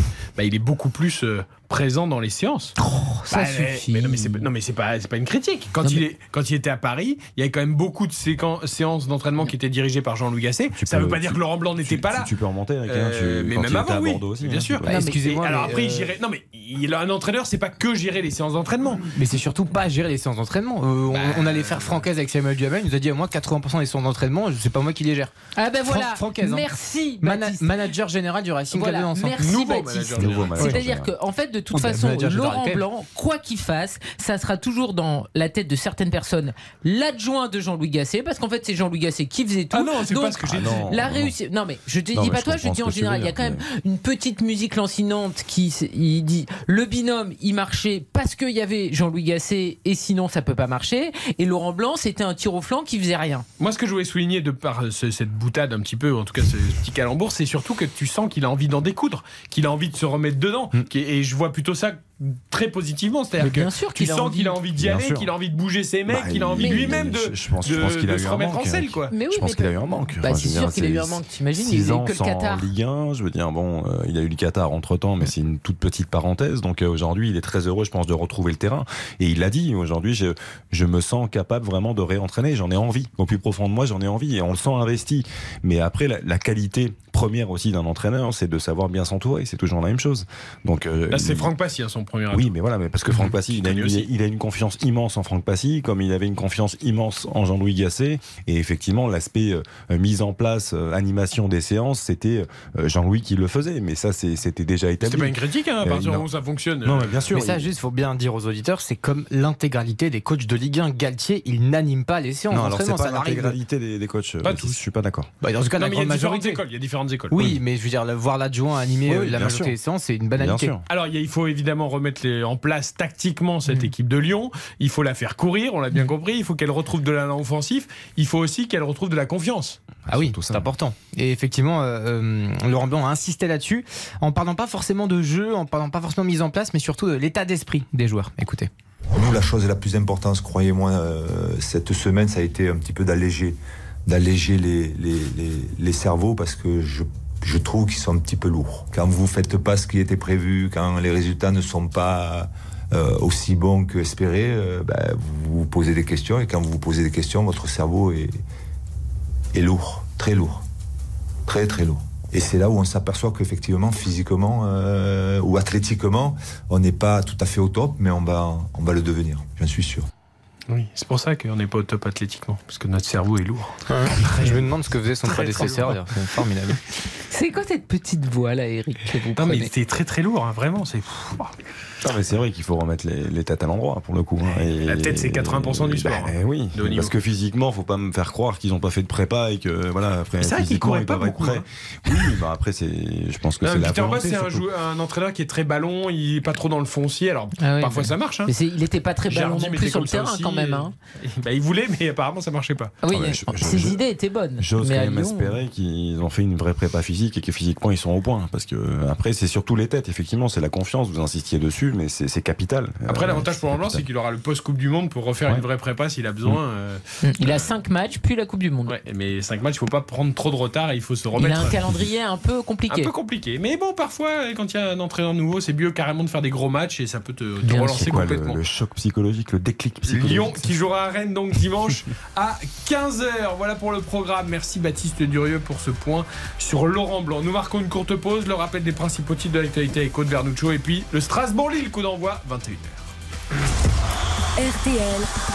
Foot. RTL. 20h56 minutes.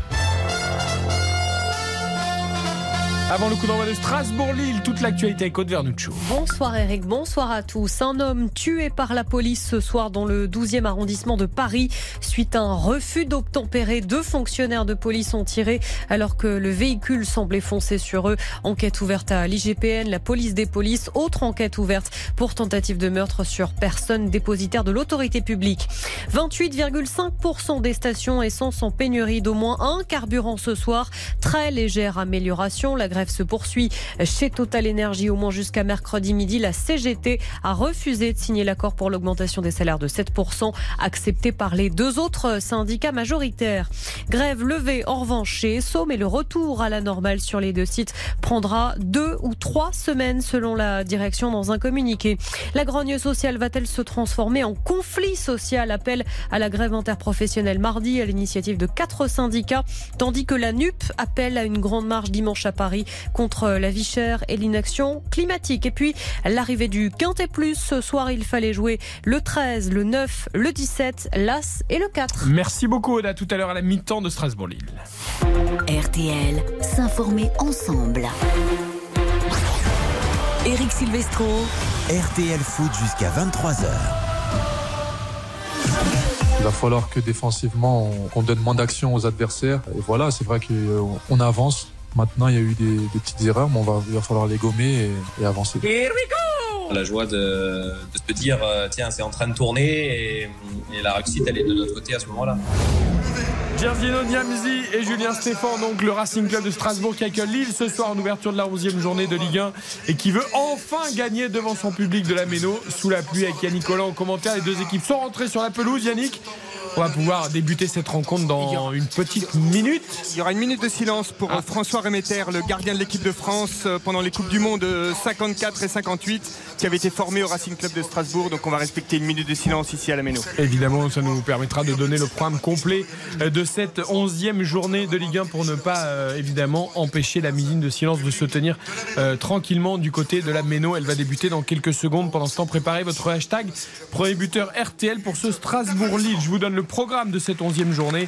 Demain, on en parlera à la mi-temps tout à l'heure. Lorient, l'équipe surprise dauphin du Paris Saint-Germain, accueille Reims à 17h. Lance Montpellier en intégralité dans RTL Foot. Ce sera à 21h. Dimanche, 13h Toulouse-Angers, 15h Auxerre, Nice, Nantes, Brest, Rennes, Lyon, 3 Ajaccio. À 17h05 Monaco-Clermont. Et à 20h45, Paris Saint-Germain, Marseille. C'était même une minute d'applaudissements, Yannick Collant, et c'est pas plus mal d'ailleurs. Et voilà, on va pouvoir, on va pouvoir commencer. Euh, ce sont les Strasbourgeois qui vont engager. Ils vont jouer d'ailleurs face au mur bleu, face au COP strasbourgeois. Les Strasbourgeois préfèrent normalement attaquer dans l'autre sens.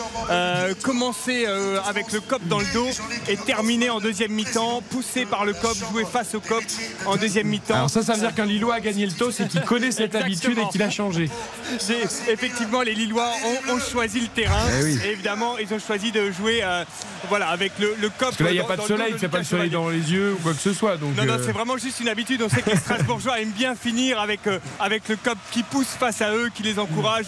Euh, voilà. Qui va marquer le premier but, Yannick, de ce match? Euh, Allez, on va, on va miser sur Diallo. Diallo pour Yannick Collant. Xavier. Adamounas. Adamounas. Ça passera Karine. un jour. Karine. Ben écoutez, moi je vais vous dire, ça sera José Fonte. Et vous savez pourquoi? Parce que ce soir, que il va chouchou. jouer aussi. Et il a manqué aucun match depuis mai 2021 avec Lille en Ligue 1. Et patatras, il sera suspendu contre Monaco. Donc ce soir, pour cette dernière, entre guillemets, avant sa suspension, il va marquer le C'est premier un peu but. le, le Iñaki Williams de, du C'est le match du dimanche C'est prochain, ça. c'est ça Lille-Monaco, je crois. Parce que tu es suspendu pour le match d'après. hein. Voilà, c'est ça. le match de la prochaine journée de la Et je crois que c'est- 12e je crois que c'est un journée. dimanche soir d'ailleurs, le Lille-Monaco. À vérifier. Écoutez, ça, je n'ai pas l'information. À vérifier. Euh, Baptiste, le Bellegarde.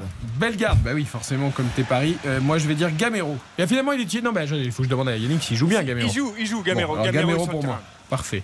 Allez, c'est parti. Allez, avec les Strasbourgeois à l'attaque, avec le marchand qui déborde dans la surface, et ce sera un premier corner pour les Strasbourgeois. C'était Persic qui avait lancé euh, Maxime le marchand dans la surface euh, lilloise. Et après une minute de jeu, euh, sous les encouragements du COP de la Méno que vous devez entendre, c'est Jean Rickner Bellegarde qui va tirer ce premier corner. Parfois, parfois je me dis, je vais aller vivre à Strasbourg juste pour ça. Oh, bah, et c'est une ville qui a d'autres qualités. oui. Bien hein. sûr, évidemment, mais non, mais c'est le public de la Méno. C'est tiré par Jean Rickner Bellegarde au deuxième poteau vers Djikou, ça rebondit. Est-ce que Gamero va pouvoir récupérer la balle? Euh, L'arbitre a sifflé quelque chose et ce sera euh, les Hors-jeu. Lillois ah ouais, ah, hors-jeu. D'accord, sur une euh, sans doute sur la deuxième tête.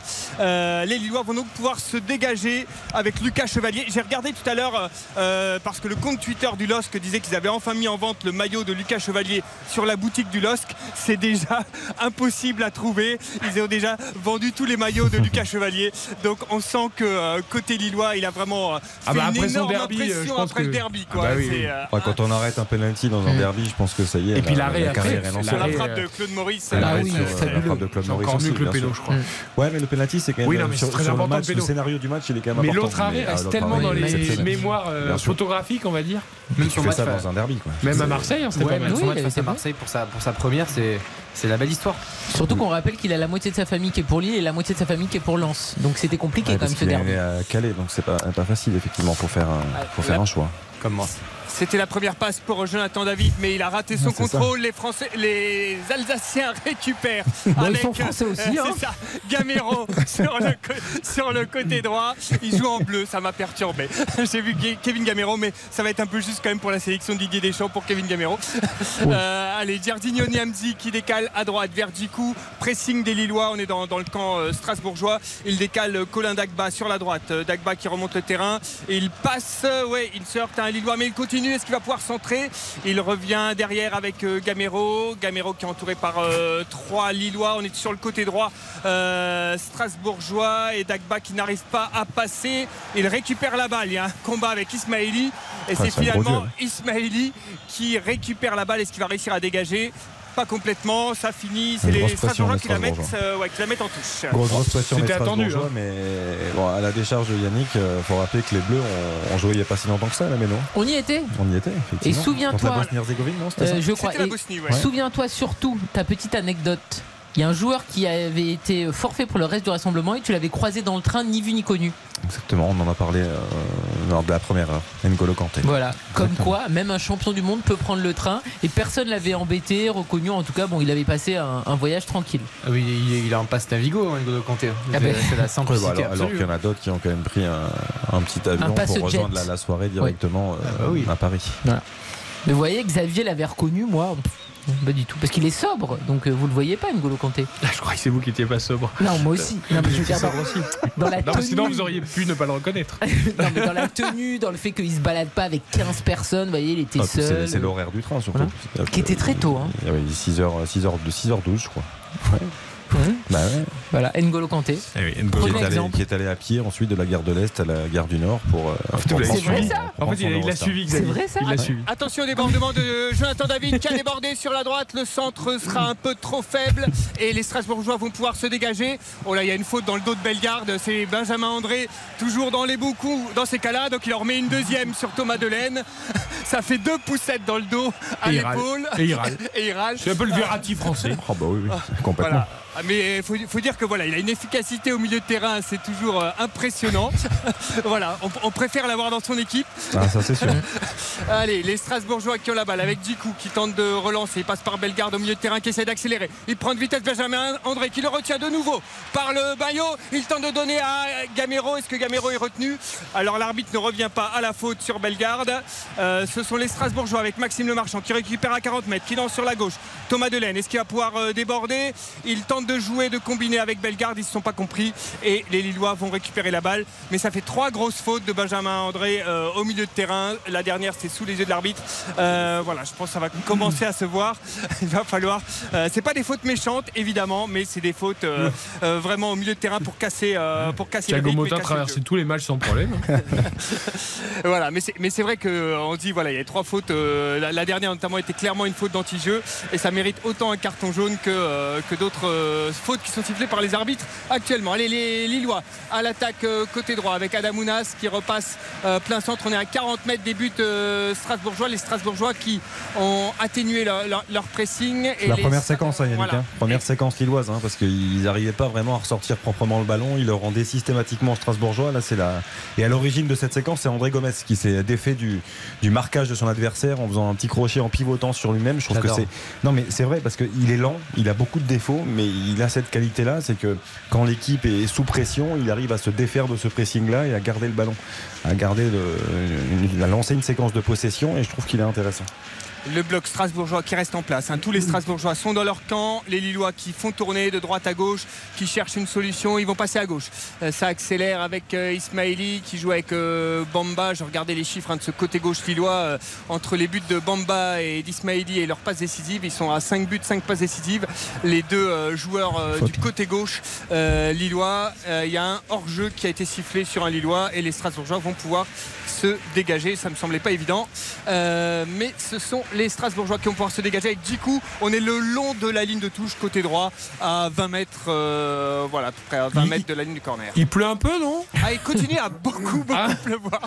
Ah, c'est la drache. C'est ça. Je pense que les Lillois sont avantagés.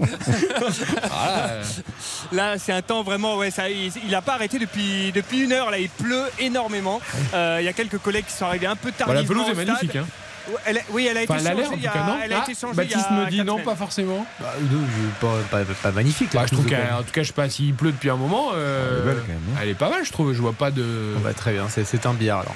Non, bah, Non, en, dé- en début de saison, elle était très mauvaise. Elle était très mauvaise Oui, après non, la là, là, Et là, ce maintenant, soir. Maintenant euh, elle, elle semble nettement mieux. Enfin, en tout cas, euh, voilà. J'ai pas, vu de fourbon ou de euh, voilà ou de problème. En tout cas, euh, ce qu'on pouvait avoir en début de saison. Qu'on en est là quoi. Il n'y a pas de fourbon donc c'est une pelouse magnifique. C'est ça. Faut pas beau, trop en non. demander. Non, Je- mais c'est vrai qu'avec la- saison, euh, ouais, allez-y. Pardon, non, mais avec la pluie qui tombe. Ah oui, il faut je- tenir compte de la pluie. Non, mais avec la pluie qui tombe, je trouve que voilà, il- l'herbe se lève pas trop. Je Ça trouve fait qu'il y a pas, huit il y a pas minutes, je beaucoup trouve de que, trous. voilà, Enfin, franchement, c'est propre quand même, ça tient.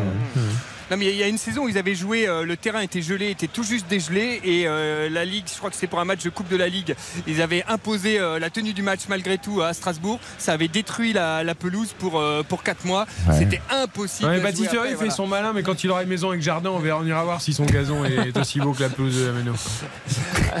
Allez, les Lillois côté gauche. Quand vous n'aurez pas Calderwood avec vous, on verra si vous. Ah, je l'embaucherai. Toujours coûter cher. hein. Euh, J'espère que vous aurez un gros salaire alors. hein, parce que...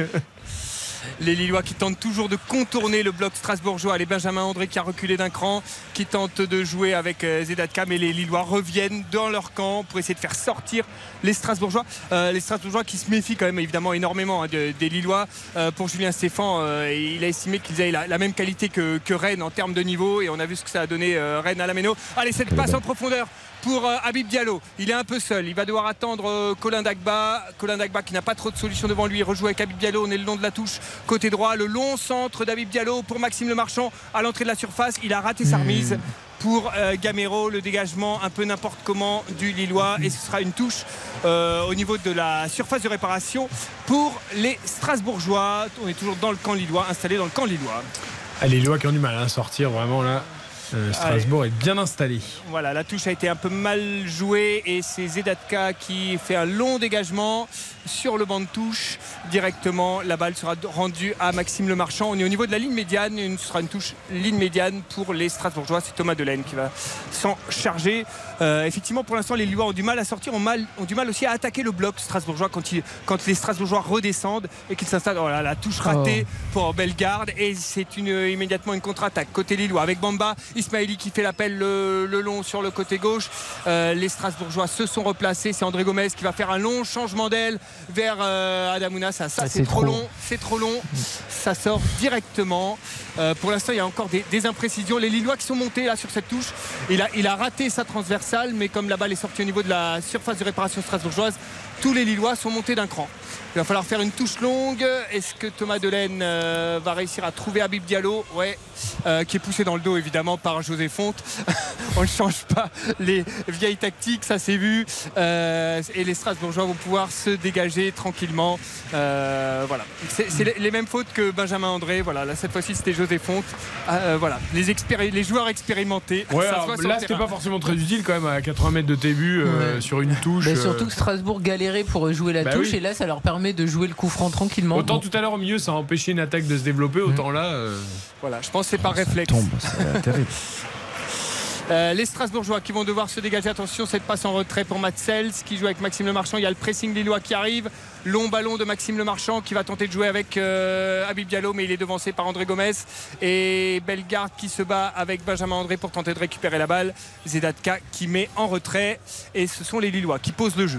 Avec euh, Diallo qui va pouvoir rejouer avec José Fonte, peut-être avec Zedatka. Zedatka sur la droite qui trouve Adamounas. Il a tout de suite euh, Thomas Delaine sur le dos. Alors on revient derrière, on fait tourner.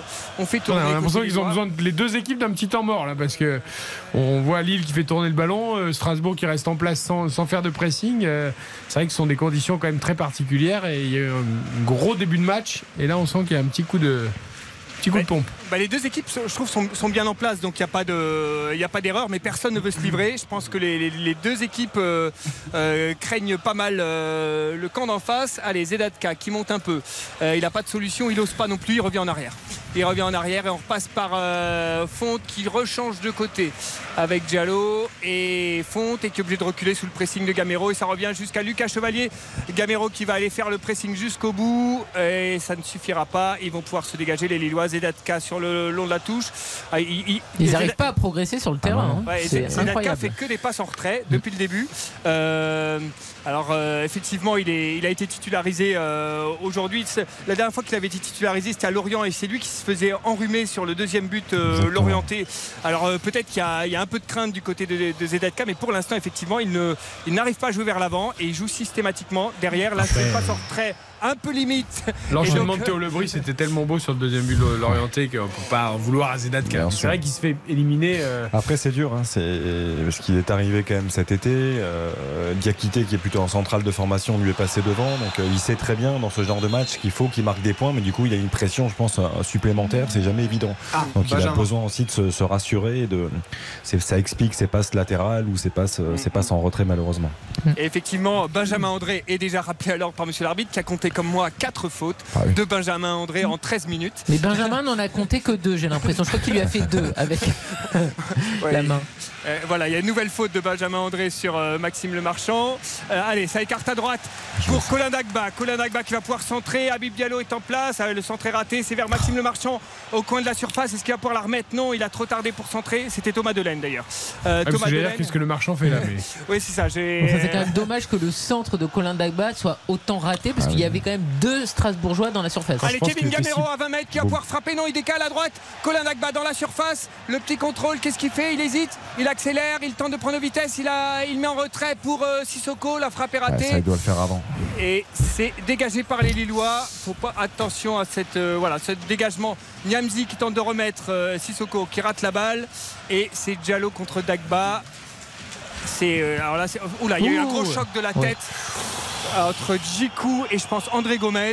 Ils ont voulu jouer tous les deux la- cette balle aérienne, cette chandelle et ils se sont tous les deux euh, violemment ch- entrechoqués. Alors c'est ah oui je crois que c'est la, la côté de la tête de Djikou et c'est voilà Le nez apparemment. Ah, mais c'est au niveau du coude. Ouais. Je crois que c'est le coude de Djikou qui est plus haut que André Gomez et qui va le percuter au niveau du visage. On va laisser les deux joueurs se soigner. Je pense que ça va aller quand même pour les deux. Ouais, Euh, on a tous les images de Rudiger euh, cette semaine en Ligue des Champions. Incroyable. 20 points de suture C'est derrière. impressionnant. quand même. Mais c'était assez impressionnant en effet. Allez, on marque une courte pause 0-0 pour l'instant entre Strasbourg et Lille. RTL Foot. RTL Foot. Présenté par Eric Silvestro. Euh, Jusqu'à 23h avec Karine Galli, Xavier Domergue, Baptiste Durieux et Yannick Collant qui est à Strasbourg à la Méno pour Strasbourg-Lille. On a dépassé le quart d'heure 0-0. 0 à 0 et ce sont de nouveau les Strasbourgeois qui sont à l'attaque dans le camp lillois. Les deux joueurs euh, blessés se sont relevés, pas de problème. Allez, belle garde, cette passe en profondeur pour Diallo qui rate son contrôle. Il va dans les mains, dans les mains du gardien et il n'a pas pénalty. Il a poussé son ballon trop loin et euh, Lucas Chevalier a un petit peu raté sa sortie. Et effectivement, il a récupéré le ballon. Euh, Habib Diallo a essayé d'aller mettre son pied dans les mains de euh, Lucas Chevalier, c'est normal. Alors que la belle garde qui Oh, récupère la balle. Oh, il a enchaîné et je pense c'est le Carton, jaune Ah bah là, pour. Benjamin André. Ah, obligé. Bellegarde qui récupère la balle au sol, qui se redresse, qui met un petit pont à Benjamin André tout en Là, se relevant. Et là, carton jaune à Benjamin André pour l'ensemble de son œuvre. euh, Comme sur, Bellegarde euh, s'est battu, il était au sol. voilà. Il a ratissé le ballon Oh, le au sol, il s'est relevé, bon. il a tenté le petit. Enfin, il a réussi, Il il a réussi, ouais. Euh, C'était magnifique. voilà. Ah, exceptionnel. 26e carton jaune hein, pour, pour Lille, je regardais, c'est la seule équipe de Ligue 1 qui n'a pas pris le, le carton rouge pour l'instant. Alors que Strasbourg a déjà été bien servi. Allumez Benjamin André était également suspendu pour le match face à Monaco. Vous voyez Parce qu'il avait déjà eu euh, ses trois biscottes en 10 matchs. J'allais me dire, mais j'allais vous poser la question quand est-ce que Benjamin André va avoir sa, sa Bah, écoute, suspension bah, voilà. Vous inquiétez pas, les deux euh, sont suspendus euh, dimanche et vous avez raison, hein, c'est la clôture de la 12e journée. C'est ça. Donc, Dimanche ce sera en intégralité dimanche prochain dans Donc, RTL. sur- en général, sur Monaco, il se trompe pas trop. hein. Il, il a un calendrier très à jour hein, chaque semaine. Donc, euh, J'ai oublié celui de la Coupe d'Or, j'ai l'impression. non, ça va. C'est eux qui l'ont oublié, j'ai Ah, l'impression. il faut que je vous dise que Xavier m'a quand même envoyé un texto à la mi-temps hier depuis la Turquie pour me dire bon, euh, t'inquiète, ils vont égaliser en seconde période. Oh, voilà. Bah ouais, moi Bon, j'avais les Après, deux équipes marquent, vous voyez, le, mais le en premier- fait, la première mi-temps était plutôt pas mal. Ils ont eu pas Franchement, mal de ils font portiers. 40 bonnes Attention avec premières Jonathan David qui récupère la balle à 20 mètres et il a été touché. Là, Carton, carton, hein. jaune Bah oui. pour Maxime Le Marchand. Et tout ça, c'est parti d'une glissade de Colin Dagba hein, avec ce terrain euh, très humide. Il y avait une passe latérale de Djikou vers euh, Colin Dagba qui a glissé. Il a, et du coup, il a complètement raté le ballon. Et les, les Lillois se sont retrouvés à.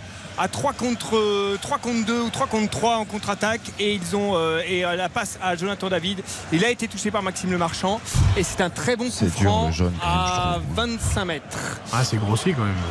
Ouais, il, il essaye juste de la sortir. En fait, il essaye de la prendre. Il, enfin, je... Parce que je- il faut pas minimiser hein, quand on prend un carton jaune aussitôt dans un match comme ça avec des conditions de jeu comme celle-ci. Quand on est Benjamin André euh, qui fait que courir, que se jeter, que tacler tout le match et euh, le marchand qui est défenseur central. Oui, central. vu les positions en plus. Euh, c'est compliqué. Adamounas. Ouais, Adam- c'est ah, maintenant. euh, voilà. Ah. non, ça va passer juste à côté, Xav. C'était poteau. mais C'est ta spéciale, bah oui. Ouais. C'est C'est un très bon pour un gaucher. hein. C'est- Ça peut être les deux, hein. un gaucher ou droitier. Cabella Cabella est placé. C'est un très, très bon coup franc, hein. Adamounas. Il a l'œil, hein, Cabella, quand même. Ouais, je, dirais, je dirais C'est Cabella, mais c'est. Ounas qui va et ça part au-dessus. Ça part au-dessus dans la tribune Large. famille euh, de Lameno sous les encouragements de C'est Lameno. encore un point où Ounas peut progresser parce que il y va quand même. J'ai pas senti la concentration ultime et le positionnement ultime du corps euh, pour tirer le coup franc. Tu vois, c'est un peu quand Bien même j'y vais. euh, Mais dans le frappe. regard, j'avais l'impression que c'était vraiment Cabella qui était habité par l'idée de le frapper. Et puis bon, Bah, finalement, il, c'était il il est moins tireur de coups francs naturel que, que Cabella, hein, Adam Ounas. hein. C'est-à-dire qu'il est en grande confiance en ce moment. Donc c'était plus pour un gaucher vu l'angle, légèrement décalé à droite. Donc il prend sa chance. Mais bon, Cabella est plus expert pour euh, frapper les coups de Je viens de revoir l'action de Diallo là quand il contrôle trop long et que Chevalier sort et que l'arbitre Non, ah pardon. Non, non, l'arbitre bien placé fait signe, pas de penalty. Et c'est bien parce qu'en fait, euh, en effet, le contrôle de Diallo est trop long. Chevalier arrive et met la main sur le ballon, mais l'attaquant fait ce que font très souvent les attaquants, sentant qu'il va pas pouvoir toucher le ballon avant le gardien. Il va au contact Il du gardien. pas, quoi. Il essaie pas de l'éviter. Il- Il, il va vraiment au contact du gardien en laissant un peu traîner la jambe. Et du coup, il y a contact avec le gardien. Et parfois, les arbitres se font prendre en disant bah, le gardien a contact avec le, avec le défenseur, même s'il touche le ballon. Euh, donc, du coup, péno. Et là, c'est bien parce qu'il s'est pas fait avoir. Et c'est votre copain Jérémy Pignard en plus. Ah, il s'est pas fait avoir. Voilà. Et, sur Et, cette euh, situation, il faut quand même remarquer la qualité du, du ballon de, de Jean-Ragnar Ah ouais, Bellegarde. c'est Superbe. C'est- Je trouve que franchement, lui, euh, il est en constante progression depuis euh, plusieurs mois maintenant, plusieurs saisons. Je trouve que c'est un joueur des, des plus réguliers de, de notre championnat. Et ce qui est dommage, c'est que bon, il a été formé à Lens et il a fait ses premières années pro à Lens et j'aurais beaucoup aimé le voir sous sûr. Mais bon, après, Bien c'est sûr. l'histoire du foot. hein. Et il a failli se prendre de nouveau un tacle des milieux défensifs euh, lillois. à la contre-attaque de Gamero, la petite passe qui est ratée justement pour Bellegarde qui avait intercepté, qui était monté. Et Dites à voulait, Kevin, euh, Yannick, d'arrêter de faire des passes. Quand il est près de la surface, il doit frapper. D'abord parce que c'est un vrai attaquant qui frappe et en plus parce que je l'ai mis comme premier buteur. Voilà, tout, tout à l'heure, il y a Julien Stéphane qui lui a donné quelques consignes justement pendant le- la blessure de, de Djikou et de André Gomez, qui lui a donné quelques consignes de, de replacement visiblement. Et ça se joue à, à quelques détails, mais il n'était pas tout à fait satisfait du placement de, de Kevin Gamero. Et euh, voilà, il lui a demandé de se, de se repositionner. J'en profite pour vous dire du coup que Julien Stéphane est bien sur le, sur le retouche et carton jaune pour euh, Persic euh, pour avoir marché, je pense, sur le, le pied de euh, Jonathan David.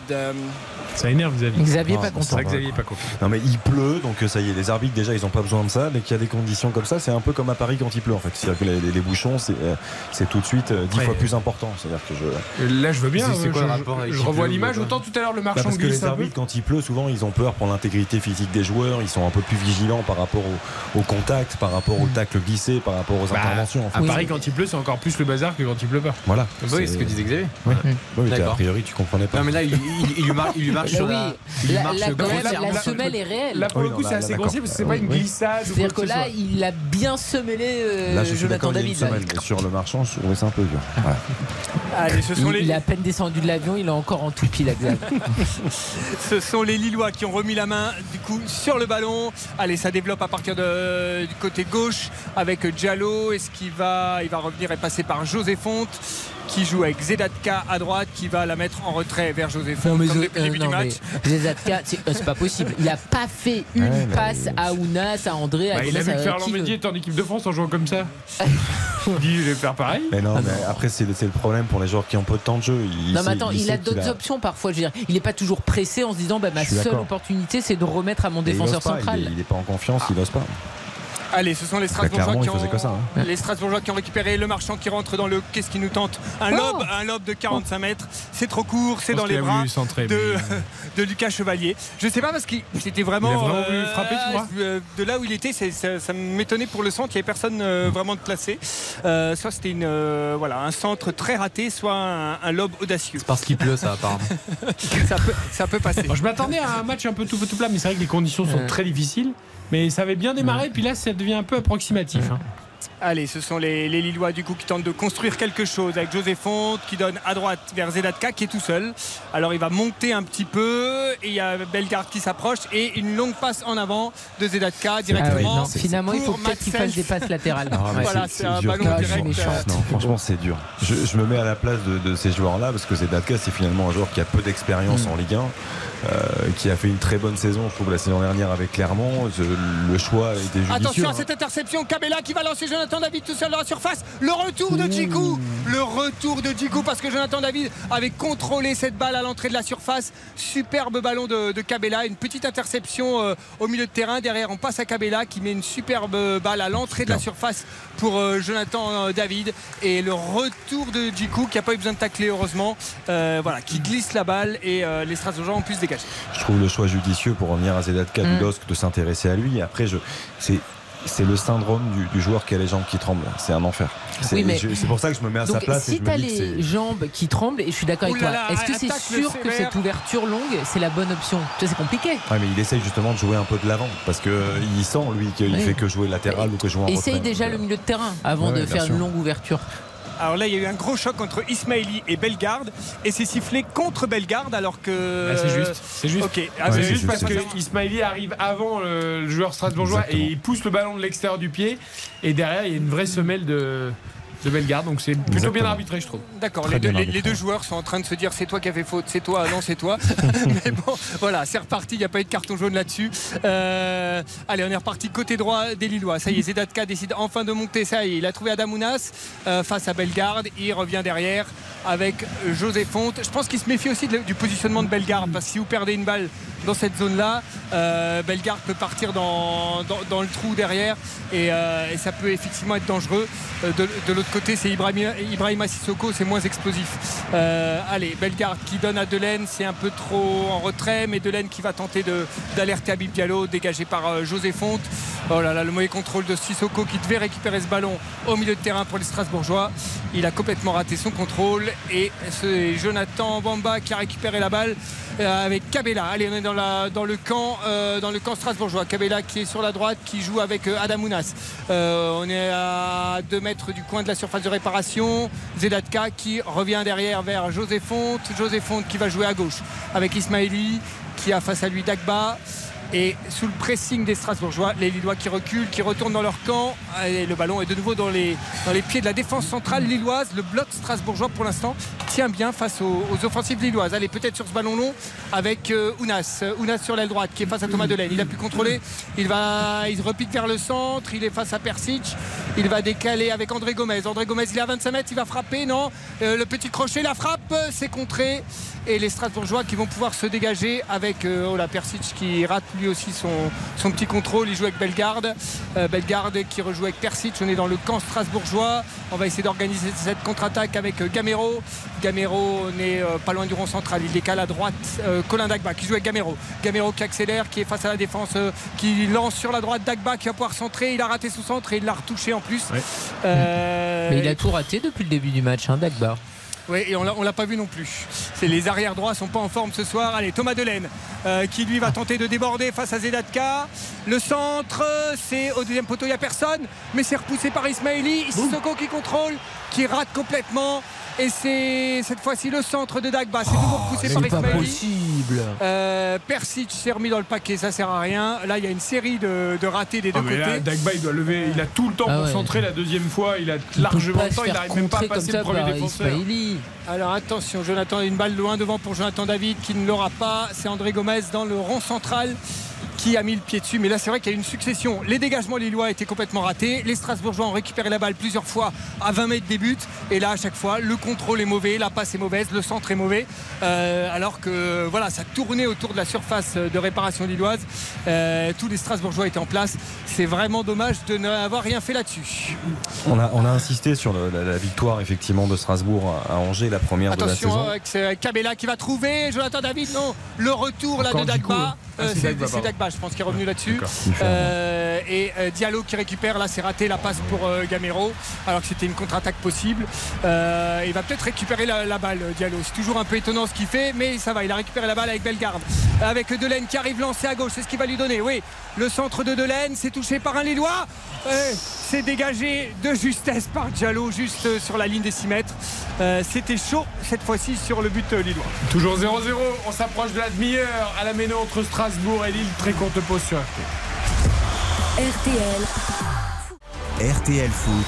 présenté par Eric Silvestro.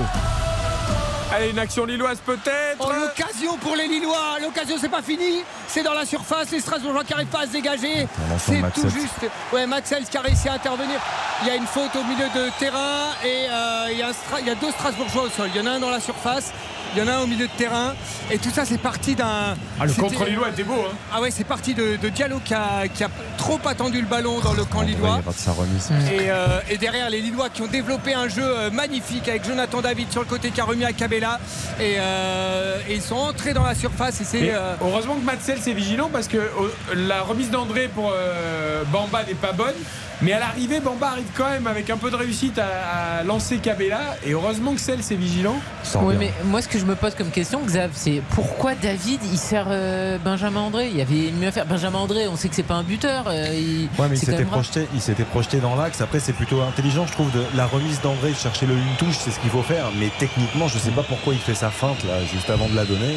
Mais là, simplement de l'intérieur, en fait, il se complique la- les choses. Et à l'arrivée, c'est sa, sa passe qui est pas bonne du tout, qui ralentit tout. Mais effectivement, il, il s'est projeté. Donc la solution la plus dangereuse entre guillemets, c'est l'axe. Et Donc tu c'était- trouves que André. la solution individuelle, c'était pas euh, peut-être la meilleure?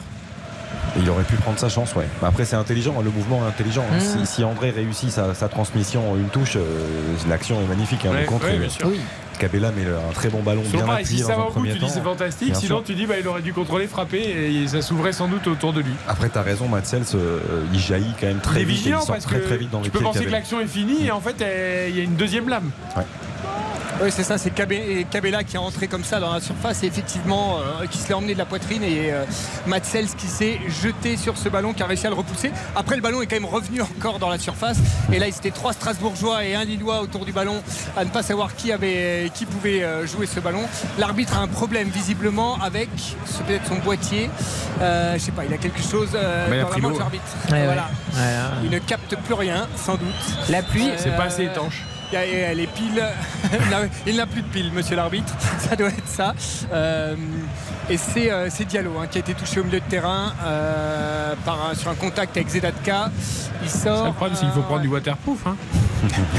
Voilà, alors on, va, voilà, visiblement, euh, bah, je sens qu'on va faire une pause dans ce match. Ils sont en train de chercher une solution technique. On dirait qu'il sort une cigarette électronique de son, euh, de son bras, euh, l'arbitre. Voilà, et oh, il y a beaucoup de personnes qui ont l'air de réfléchir à ce qu'on va faire pour monsieur l'arbitre. Et je ne sais vraiment pas quel est le souci. je pense que euh, c'est technique voilà. qui marche plus, effectivement, avec Voilà. l'humidité. hein, je pense avec le. Eh ben, ils peuvent faire à, à l'ancienne, ça hein. existe hein, sur, des matchs, sur des matchs de foot partout en France. On peut aussi communiquer en, en se parlant, aller au bord du terrain, ils ont l'expérience, ça devrait aller. Les Strasbourgeois qui vont pouvoir se relancer avec Matzel, c'est un long ballon vers euh, Diallo qui est re-rentré sur le terrain et c'est sorti en touche pour les Strasbourgeois. On évoquait tout à l'heure la, la série hein, de, de Strasbourg qui reste sur 9 rencontres sans succès en, en Ligue 1 face à, à Lille. Là, Cette dernière victoire en août 2017 à la Méno sur le score de 3-0. On a aperçu Dimitri Liénard qui avait marqué lui aussi. Jonas Martin qui portait les couleurs du Racing Club de Strasbourg et Jérémy Grimm. Finalement, c'était un match avec les, les- les anciens, l'ADN de- du Racing Club de Strasbourg. C'était le match où il n'y avait pas eu de gardien côté, côté. Lillois. C'est là où Mike Maignan s'était fait expulser sur une petite euh, filouterie de Benjamin Cornier qu'il avait un peu chauffé. Il y avait jeté le ballon dessus. Et à la 30e minute, avec Bielsa qui avait déjà fait tous ses changements, euh, c'était, euh, je crois qu'à la, à la 50e, c'était terminé. Il n'y avait plus de gardien. Euh, et, euh, et voilà, c'était, c'était un match complètement fou à la Méno, euh, effectivement. Et, et je crois que cette année-là, ça avait été la première victoire de, la- de Strasbourg euh, en Ligue 1, je, je crois, euh, cette saison-là. Et C'est la Euh, seule sur les dix dernières confrontations hein, contre, contre Vous êtes habitué au démarrage lent. hein. C'est ça. c'est- On a les- Ah, là, c'est- là, c'est on, a- on attend l'hiver. Oui. on attend l'hiver. Faut à pleuvoir, à faire froid, tout ça quoi. Mais, et- alors attention, là ce sont les, les Lillois avec Ismaili, le super centre. Mmh. Et là les, les Lillois qui ne sont pas compris. Il y en a un qui a fait l'appel au 6 mètres, l'autre qui a fait l'appel à 18 mètres. Et la balle est arrivée au point de pénalty, parfaitement dosé. Mais il n'y avait aucun, euh, aucun Lillois. Il y aura un hors-jeu, la retour de hors-jeu pour euh, Jonathan David. Et les Strasbourgeois vont C'est haché, hein, c'est haché là depuis quelques temps. là, on a du mal à trouver de la fluidité. Ouais, ouais. Encore une fois, les conditions sont difficiles, mais quand même. hein. Mais c'est dommage ouais. que le centre en retrait euh, méritait mieux. Ouais, bien sûr. Après, il avait pris le temps, hein, Ismaili, pourtant. Il avait bien levé Mhm. la tête. Il avait. Ouais, il a choisi la zone au point de pénalty. hein. mais- mais il n'y avait personne dans la zone. Enfin, il n'y avait pas de blanc en tout cas. Mais je, je regardais Strasbourg, alors ils ont très peu marqué hein, cette saison, je crois que c'est 10 buts simplement. Euh, ils en ont marqué que 2 dans le jeu. C'est-à-dire que Strasbourg a marqué 80% de ses buts euh, sur coup de pied arrêté, dont 5 sur corner. Donc c'est significatif et ça explique aussi le, le- le peu d'occasions, je veux dire, qu'on voit hein, pour l'instant depuis, la tra- depuis le début du match. Pourtant, il y, a- il y a une domination globale strasbourgeoise, même si là, ça s'est un peu rééquilibré depuis quelques minutes. Et d'ailleurs, 80% des buts marqués sur coup de pied arrêté, c'est le plus haut total euh, en Europe, hein, tout simplement. Alors je ne sais pas si le dernier but d'ailleurs marqué par Strasbourg à Angers a été compté, je crois qu'il a été compté comme but sur coup de pied arrêté, mais euh, vous savez, c'est ce coup franc de, de Persic avec le gardien Ouais. qui, qui relâche tout seul la balle euh, devant son but et Abib Diallo n'a plus qu'à le pousser au fond. Euh, voilà, donc euh, Julien Stéphane disait vous êtes gentil, euh, ça c'est oh, c'est- c'est pas la peine de le compter en coup de pied arrêté, c'est un peu euh, c'est un but de gag, mais euh, voilà, ça, ça rentre dans le total coup de pied arrêté. Ah, Il y aura un corner, à- Ah voilà. ben voilà. Il y aura un corner pour Strasbourg, vous allez être content. Un but est un but, on s'en fiche de Exactement. comment il est marqué. Ils sont bons sur euh, coup de pied arrêté et un corner, c'est le moment. Allez, les grands Strasbourgeois qui sont, euh, qui sont montés. Alors, on a Sissoko, on a Diallo. Évidemment, on n'a pas Ajorc hein, qui est blessé. Euh, Djikou, Niamzi aussi, très grand, qui marque peu finalement sur, euh, sur corner. Euh, et autour de la surface, il y a Dagba, Bellegarde et Delaine pour récupérer la balle. Allez, c'est bien frappé. Oula, les Lillois ne se sont pas compris. Et Lucas Chevalier qui, a- qui est passé à travers, c'est un de ses défenseurs qui lui a piqué la Ouais, balle. euh, Il est sorti, mais le défenseur lui a pris la balle avant. Allez, un long ballon loin devant, c'est pas mal ça, c'est dégagé de la tête par les. euh, C'était un long ballon vers la surface. Et boum, Persic, c'est reparti, c'est au-dessus, ça va dans le cop. C'était la reprise de volée à 25 mètres. Ah oui, il a raison. Euh, il a une belle qualité de frappe, hein, Exactement. Persic. À 25 mètres, elles sont souvent trop belles, Elle trop a- propres. elle a, elle a pas le temps de- il la euh, laisse voilà. pas assez redescendre parce qu'il craint le retour de- du défenseur. Exactement. Et du coup, il, il la laisse pas assez redescendre. Il la, il la frappe trop haute la balle et il peut pas la Je contrôler. pense qu'il hésite même à la prendre peut-être de voler, voler. vraiment dans un premier mais elle arrive de très haut, donc c'est pas facile. Il préfère l'assurer, mais tu as complètement raison. Il y a la, présence derrière du, joueur lillois qui l'oblige à enchaîner rapidement et c'est manqué techniquement. Les Lillois qui sont arrêtés dans leur contre-attaque avec une faute de, Dagba. Ils sont dans leur camp. Ils vont reconstruire le jeu. Allez, avec André Gomez qui fait tourner José Fonte. Et on repasse à droite avec Zedatka, immédiatement pressé par Thomas Delaine. Allez, il trouve euh, Jonathan David qui jongle en touche. Et du coup, la balle sera rendue aux Strasbourgeois. Euh, Le ballon est quand même très souvent rendu à l'adversaire. hein. Ouais, c'est des, des deux côtés. hein, ça, Beaucoup d'erreurs techniques. ouais. c'est euh, alors effectivement, je pense que la, la- la pluie n'aide pas, mais honnêtement, il y a, il y a peu de construction, il y a, il y a peu d'idées. Là, il y a encore une faute sur euh, Gamero et l'arbitre qui dit jouer, il n'y a rien. Euh, là, il y, avait une, semelle de Benjamin André sur le pied de, sur le pied de Gamero. Il a déjà un jaune, Benjamin André. Et euh, là, effectivement, euh, la, la VAR ne va pas l'appeler là-dessus. Euh, mais euh, voilà, ça aurait mérité un nouveau rappel à l'ordre pour Benjamin André. Et alors là, Adamounas qui fait un centre au niveau du, troisième poteau Ah là c'est le quatrième, c'est le corner, il a, il s'est Il sorti à 1 mètre. à C'est sorti à 1 mètre du poteau de corner.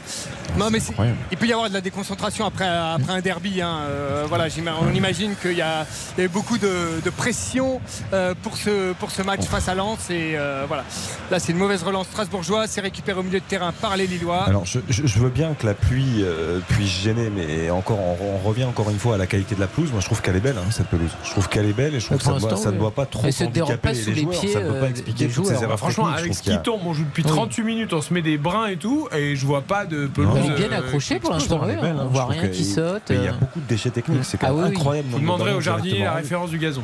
Attention, attention, le centre lillois, le tacle dans la surface. Il est magnifique. Et. Ah non, jamais, jamais. Et là, c'est pas possible. C'est ça. C'est. Et si, alors je vais Ah vous dire pourquoi. jamais. Je vais vous dire pourquoi on prépare le ralenti radio évidemment. Il prend le ballon le marchand. Alors il va prendre mais il a les deux va pieds en avant. Rouge. C'est ça qui est terrible. Bien sûr que C'est qu'il il va prendre rouge. hein. Il avait déjà Il jaune. oui, il va- Alors. il va prendre rouge, mais il n'y a jamais On pénalty. prépare le ralenti que radio. Djikou lui dit intelligemment allez voir la barre. Bien sûr.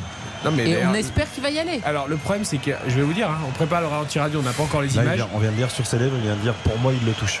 Donc ça veut dire qu'il y, a- il y a déjà discussion Mais oui, avec, mais euh, parce qu'il va les deux pieds en avant, les amis. Alors, il prend peut-être le ballon, mais Je- je- je- à voir. On, attend, je- on, je a- veux on revoir. attend le ralenti. Vous allez nous décrire tout ça. Attention, ce sera un tournant dans cette rencontre. Peut-être un penalty à venir pour le LOSC. À 5 minutes de la mi-temps, il a été sifflé en tout cas par Monsieur Pignard. Apparemment, il n'y aura pas VAR. Il appelle, il va mettre carton il en va y plus. avoir, ouais. Ah, Ouais, il appelle si- Monsieur Djikou aussi. Si c'est comme depuis le début de saison pour Strasbourg, ce sera carton et penalty parce que habituellement euh, à Strasbourg, ça Il se- va pas lui mettre. Il va pas lui mettre le jaune. Il va dire penalty, mais pas jaune. Ouais, ça veut dire qu'il est vraiment pas sûr de la faute. hein, je Ah. peux vous le dire. Alors, on n'a toujours pas vu les images. hein. On peut pas vous proposer de ralenti radio pour l'instant. Alors, c'est parti. Il Ralenti n'y a radio. jamais, jamais pénalty. Alors, vas-y, raconte, raconte. Mais si, mais bien sûr que si. Mais bien sûr que si. Bah, le, le centre, il y a Ismaili qui arrive effectivement pour disputer le ballon. Bah mais il non, il y a- il y a Péno. Mais il y a Péno. Mais il met le pied sur le ballon, il Mais sort il lui le arrache ballon. le pied. T'es fou, quoi. Mais il sort le ballon, il a le pied sur le ballon. Il a les deux pieds en avant. il C'est après, il le touche il y a- avec le genou. mais, il après, dans mais moi, ce que je comprends pas, C'est intelligemment que- arbitré. Non, mais Penalty, mais pas de Non, mais Jérémy Pignard, il a entre guillemets euh, on peine va faire le péno. marchand. On va Oui. faire le péno d'abord, peut-être. Allez, Jona- Jonathan David face à Matt Sels. On est face euh, à la tribune famille de Strasbourg, euh, côté de LOSC. C'est parti Et c'est frappé plein centre, réussi par Jonathan David. Le LOSC qui mène 1-0 ici sur la pelouse de la Méno. Et voilà, l'ouverture du score de euh, Monsieur Plus, côté Lillois, Jonathan David, qui inscrit donc le penalty avec beaucoup d'assurance. Finis ton explication sur le Très penalty. bon pour mon pari, ça. hein, je, je tiens à vous le dire. parce que je, je, je, je pense qu'encore une fois, il est, il est influencé par le, le- le contexte et les conditions de jeu, parce que euh, le marchand, il, à mon sens, il vient pour, pour prendre le ballon, et je trouve qu'il met le pied sur le ballon. Alors le pied est un tout petit peu décollé, effectivement, mais je- il sort le ballon dans un premier temps, et après Ismaili, il arrive pour disputer le, le duel, et effectivement, il se télescope et il se rentre dedans et il le percute au niveau des genoux. Et pour moi, le penalty est, très très sévère pour, le, pour Maxime Le Marchand. Après, l'arbitrage peut paraître cohérent dans le sens où si t'es pas sûr, tu mets pas jeune, tu fais preuve de psychologie, parce que mais, mais c'est pas pour les bonnes raisons. Je veux dire normalement, si tu siffles penalty, tu mets un deuxième carton jaune. Donc Voilà. euh, je trouve que c'est pas cohérent. Bah Après c'est bien. on- il Après, fait preuve c'est de bien, psychologie. On Non va mais dire que sinon, Eric, les arbitres Eric, n'ont pas de c'est bien, là c'est pas pas une question de psychologie, Ah, c'est ton choix, il est sûr ou pas. Et effectivement, pour moi, il y a pénalty. Je suis contente évidemment que Maxime Le Marchand reste sur le terrain, mais en fait, ce n'est pas logique Oui. par rapport à la décision de James Pignard. Un, il doit aller voir le ballon parce que il dit et Xavier l'a très bien expliqué. Je pense, il, je- il pense. Bah, il faut être sûr, Coco. Donc si t'es pas sûr, c'est pas grave. Non mais ah non, images. attends, il dit je pense il- parce qu'il discute avec le VAR. Ouais, ouais, ça il dit- dit moi je pense qu'il le touche. Le VAR regarde le ballon, enfin l'action et lui confirme en effet il y a contact donc il n'y a pas d'erreur manifeste sur ta Moi, je décision donc tu qu'il devrait laisser y le aller parce penalty. que Djikou lui demande gentiment aller voir l'image. Il devrait y aller, ça mange pas de pain. Et après, je- c'est une décision moite-moite en fait. C'est oui, ben, pour moi, j'ai l'impression qu'il y a penalty, mais j'ai pas trop envie d'être dur. En fait, euh, Il est pas il n'est sûr, pas quoi. cohérent jusqu'au bout dans sa décision. En tout cas c'est un coup dur pour Strasbourg qui est mené sur sa pelouse. Yannick Collant par Lille 1-0. Exactement, et les Strasbourgeois qui ont tenté de pousser tout de suite là euh, au coup d'envoi, mais les Lillois ont remis la main sur ce ballon avec André Gomez qui euh, joue. Allez, c'est récupéré par les Strasbourgeois. Allez, Thomas Delaine qui va trouver plein centre. Allez, Ibrahim Sissoko, faut qu'il fasse quelque chose dans ce match lui aussi. Colin Agba sur la droite, il va repiquer vers le centre, il va peut-être accélérer. Cette passe, elle est ratée pour Gamero, c'est pas possible. Euh, et ce sont les Lillois qui vont pouvoir contre-attaquer. Non, c'est contré par Djikou qui intercepte Gamero. Est-ce qu'il y a retour de hors-jeu? Il n'y a pas retour de hors-jeu, il centre et c'est touché. Oh là, ça passe au ras du poteau de Lucas Chevalier. De là où je suis, c'est passé vraiment pas loin. Il visait la tête de Diallo, David Diallo qui était au 6 mètres. Et je ne sais pas si Habib Diallo la touche, je ne pense pas. Mais c'est, ça a atterri à 1 mètre, à mon avis, du, du poteau euh, droit de Lucas Chevalier qui va pouvoir tirer le 6 mètres. Ouais, c'était pas mal vu l'action était belle. Voilà. Et là, il va y avoir peut-être un carton pour les Lillois qui font exprès de perdre du temps, qui discutent pour tirer le 6 mètres. Il y a un joueur lillois, il y a Zelatka, qui a rajouté un ballon sur le terrain pour faire perdre du temps et Fonte qui est venu discuter avec euh, Lucas Chevalier pour là encore gagner du temps. Euh, Ce qui euh, provoque les sifflets de la Méno. Huitième but pour Jonathan David. hein. Eh, il fait un Ouais. super. En 11 matchs. Qui a Il est à égalité. nouveau régulier. régulier. Et un enfant aussi, visiblement.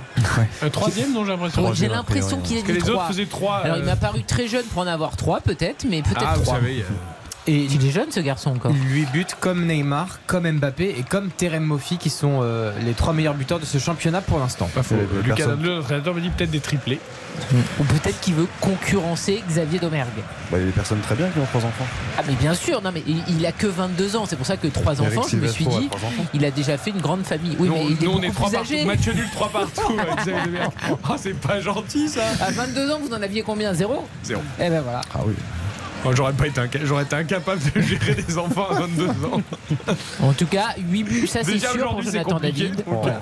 Mais le nombre d'enfants, on n'a pas bien compris, mais 8 buts, ça c'est sûr. Donc, euh, incroyable début de saison.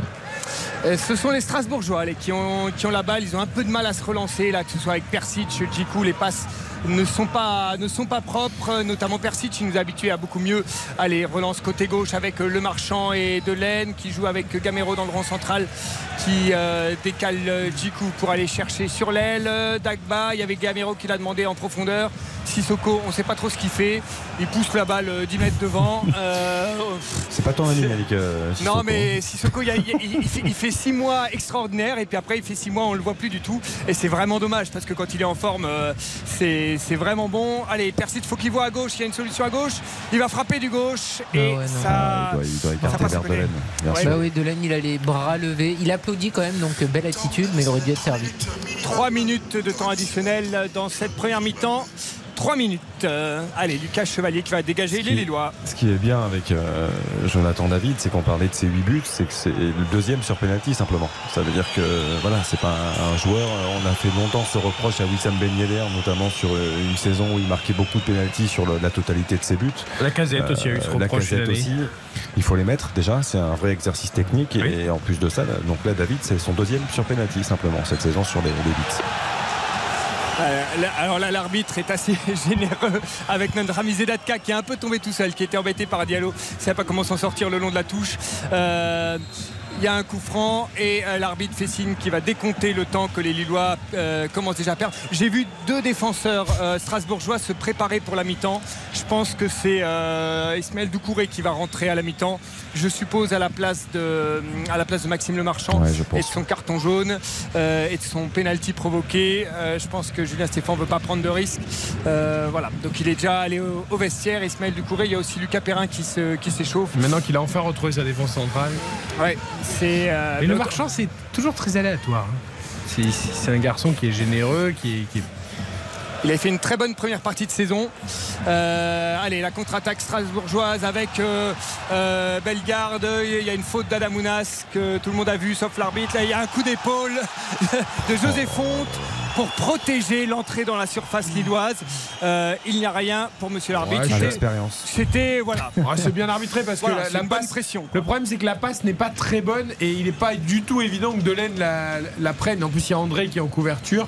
Donc Fonte, il est épaule contre épaule avec Delaine. Alors évidemment, il l'aide un peu à pas pouvoir prendre la position. Ouais, il le- oui, mais bien, il le bouge tu vois, c'est pas un contre un où il empêche vraiment le joueur. Parce qu'en plus, il y a André qui est juste devant. Donc euh, Non mais comme tu dis très bien, euh, comme tu quoi. dis très bien, Eric, le ballon est pas bien donné. Surtout, on a vu, il y a un petit rebond, le ballon il est beaucoup trop fort, donc euh, il a aucune chance de, de l'avoir. Mais mais José Fonte, c'est là, c'est- les anciens, ils font toujours ça. Ah, C'est-à-dire qu'il est à la lutte, il sait qu'en vitesse, il va être pris, boum, il le, il bouscule juste au départ quand il prend son son accélération. C'est ça le foot. chacun ses armes. Ah mais bien sûr, mais c'est très bien fait. Non, l'intelligence, le fond. On va pas, on va pas aussi vite à, À 38 ans. hein, ça c'est sûr. hein. Allez, les Strasbourgeois qui ont récupéré la balle pour les dernières secondes, les 40 dernières secondes de cette première mi-temps. Euh, mauvaise passe là de Maxime Le Marchand. C'est Ounas qui part en une série de dribbles au milieu de terrain. Est-ce qu'il va trouver? Ah oui, c'est bien trouvé pour Jonathan David qui va être face à Matsels. Il va peut-être marquer. Je ne sais pas si Matsels la touche. Ça, ça échoue à un mètre du poteau. C'était un petit ballon piqué au-dessus de Matsels. C'était une superbe passe d'Adamounas qui était entré euh, au milieu de terrain. Il avait fait cette petite passe du gauche et euh, il y a un Lillois, Alors- je pense que c'est Jonathan Bamba qui s'est effacé, qui était hors jeu Il était hors et qui a Ouais. laissé Ouais, passer du coup, Jonathan David. Alors je, je suis d'accord, c'est bien, mais Bamba il fait quand même action de jeu. Parce que la passe elle peut être pour lui, il se rend compte qu'il est hors jeu, du coup il s'efface. Sauf que pour les défenseurs, le ballon vient, vient vers le joueur qui est hors jeu. Donc, euh, Mais ça, c'est toujours la question, parce qu'il y a des arbitres qui le voient comme toi, effectivement, ou d'autres comme Pignard qui dit euh, bah, ça continue. Et c'est sifflé, la fin de la première mi-temps est sifflé sur son score de 1-0 pour les Lillois. But de Jonathan David à la 39e minute.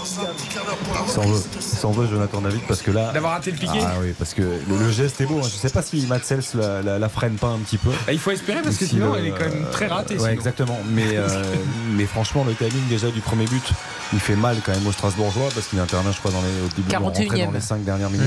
Mmh, tout à fait. Et là, s'ils avaient pris le deuxième sur le piqué de Jonathan David, je pense que ça en était terminé. Donc, euh, heureusement pour le match, pour l'intérêt de cette rencontre, je- rien n'est fait. C'est-à-dire que Strasbourg, euh, si Strasbourg montre un autre visage, je pense que les Strasbourgeois peuvent se relancer. Et on vient de voir l'image, c'est bien Matsels hein, qui arrête ce, ce piqué de David parce que vu la trajectoire du ballon, il Ouais, l'aurait ouais. vraiment raté sinon. Et, et c'est donc euh, bien euh, Matsels qui, qui la sort. Alors avant de noter cette euh, rencontre, les stats de cette première période, Lille qui mène à Strasbourg 1-0. Euh, c'est Lille qui a le ballon avec 65% de possession, 4 tirs, 2 cadrés, aucun tir cadré du côté de Strasbourg avec euh, 37% de possession euh, du coup. À noter la stat qui fait un peu mal du côté du, du Racing, c'est le pourcentage de passes réussies qui est extrêmement faible. On est à 72% seulement de passes réussies, 62 quand on passe dans la moitié de terrain euh, du LOSC. Euh, c'est 85 et, et 72 hein, du côté de, de Lille, c'est pas infiniment euh, beaucoup mieux. Puis à noter pour parler de, Jonathan David, c'est 12 buts lors de ses 13 derniers non, impliqué dans 12 buts pardon lors de ses 13 derniers matchs de Ligue 1, c'est 6 buts en 6 matchs et c'est surtout son 36e but à Lille au 21e siècle, il rejoint Eden Hazard parmi les meilleurs buteurs du LOSC qui a 36 buts aujourd'hui. Donc c'est symbolique et c'est un immense joueur donc euh, bravo. Et bravo au LOSC de l'avoir gardé aussi parce que c'est Bien un sûr. joueur qui aurait Oui. pu être. euh, Enfin, je te rappelle que vu que sa deuxième partie de saison l'an dernier Bah, ça- ça a été moins bonne, voilà, oui. les, les offres espérées sont pas arrivées. Oui, C'est ça la réalité Non, aussi. vrai, Parce que je vous rappelle qu'en janvier de l'an dernier, enfin en janvier 2022, son agent avait annoncé que c'était fini, qu'il partirait en fin de saison. Sauf que la deuxième partie de saison a été bien moins bonne. Les offres espérées sont pas arrivées. Donc ben, Lille s'est dit tiens on le garde, Ouais. on va le relancer au top. Comme ça on fera jackpot sur la revente. Tout à fait. Alors notons cette première période. RTL Foot. La note. Xavier ou Karine, qui veut se lancer sur la note de la première période? Je sens, je sens qu'il va pas y avoir la moyenne.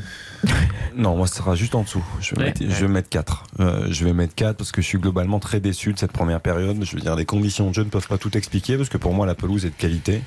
Euh, voilà, justement, si on met, si on met plus d'applications dans, le, dans les transmissions, je, je pense qu'on doit pouvoir assister à, à des séquences de jeu beaucoup plus intéressantes. Euh, voilà, je trouve qu'il y a beaucoup trop de déchets techniques. euh, il y a peu d'occasions de but.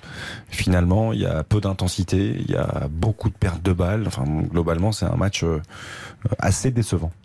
Oui, alors j'étais parti sur 4 et puis finalement je me suis ressaisie et je vais aller sur 3. Ouais, exactement. Bien sûr. Parce qu'en fait, Strasbourg, comme l'a dit Xavier, ben, c'est zéro tir au but, hein, cadré. C'est un pourcentage de passes qui est beaucoup trop faible. Parce que si ce sont que des passes, tu vois, difficiles, où il y a un pourcentage de déchets à prendre en compte, ok, mais là, c'est pas du tout le cas. Et euh, les Lillois, finalement, ouvrent le score sur euh, penalty. Il y a des joueurs, je ne les ai pas vus, si ce n'est qui euh, n'ont pas été justes dans leur choix. Ounas, c'est euh, pas juste. Bamba, on l'a pas vu non plus, si ce n'est sur l'opportunité où il se euh, s'efface. Donc ça, c'est intelligent, mais en fait, on aimerait le voir dans le jeu. Et du côté euh, de Strasbourg, Diallo. Il a un ballon en, en or, le contrôle est, est raté. Et malheureusement, Strasbourg, bah, tu peux pas te permettre parce qu'ils n'ont pas beaucoup d'opportunités. Et Gamero aussi en, en deçà. Donc je trouve que les offensifs sont décevants. Le collectif n'y est pas. C'est 3. Et c'est un tout petit Lille. Sincèrement, hein. c'est un tout tout petit Lille. Quoi. Tu, tu évoquais à, à juste titre, euh, Karine, euh, les prestations décevantes des deux joueurs de couloir. Euh, Ounas et, Bamba. Cabella, on l'a très peu vu aussi. Pareil. On a vu une situation de contre en transition où il a été intéressant, il a été juste, mais c'est un tout petit Lille qui mène à 1-0. Quoi. Un but sur penalty. Donc euh, c'est c'est très triste. ouais. J'allais vous lire le texto euh, de Yannick Collant pour la note, car le- vous avez peut-être entendu un petit bip. Le courant avait sauté euh, du côté de la, La Méno, pluie. mais comme il est revenu, il va pouvoir donner sa note lui-même et ça ça va faire plaisir à Karine, j'ai l'impression. Voilà, 3 sur 10 pour moi. Et euh, voilà.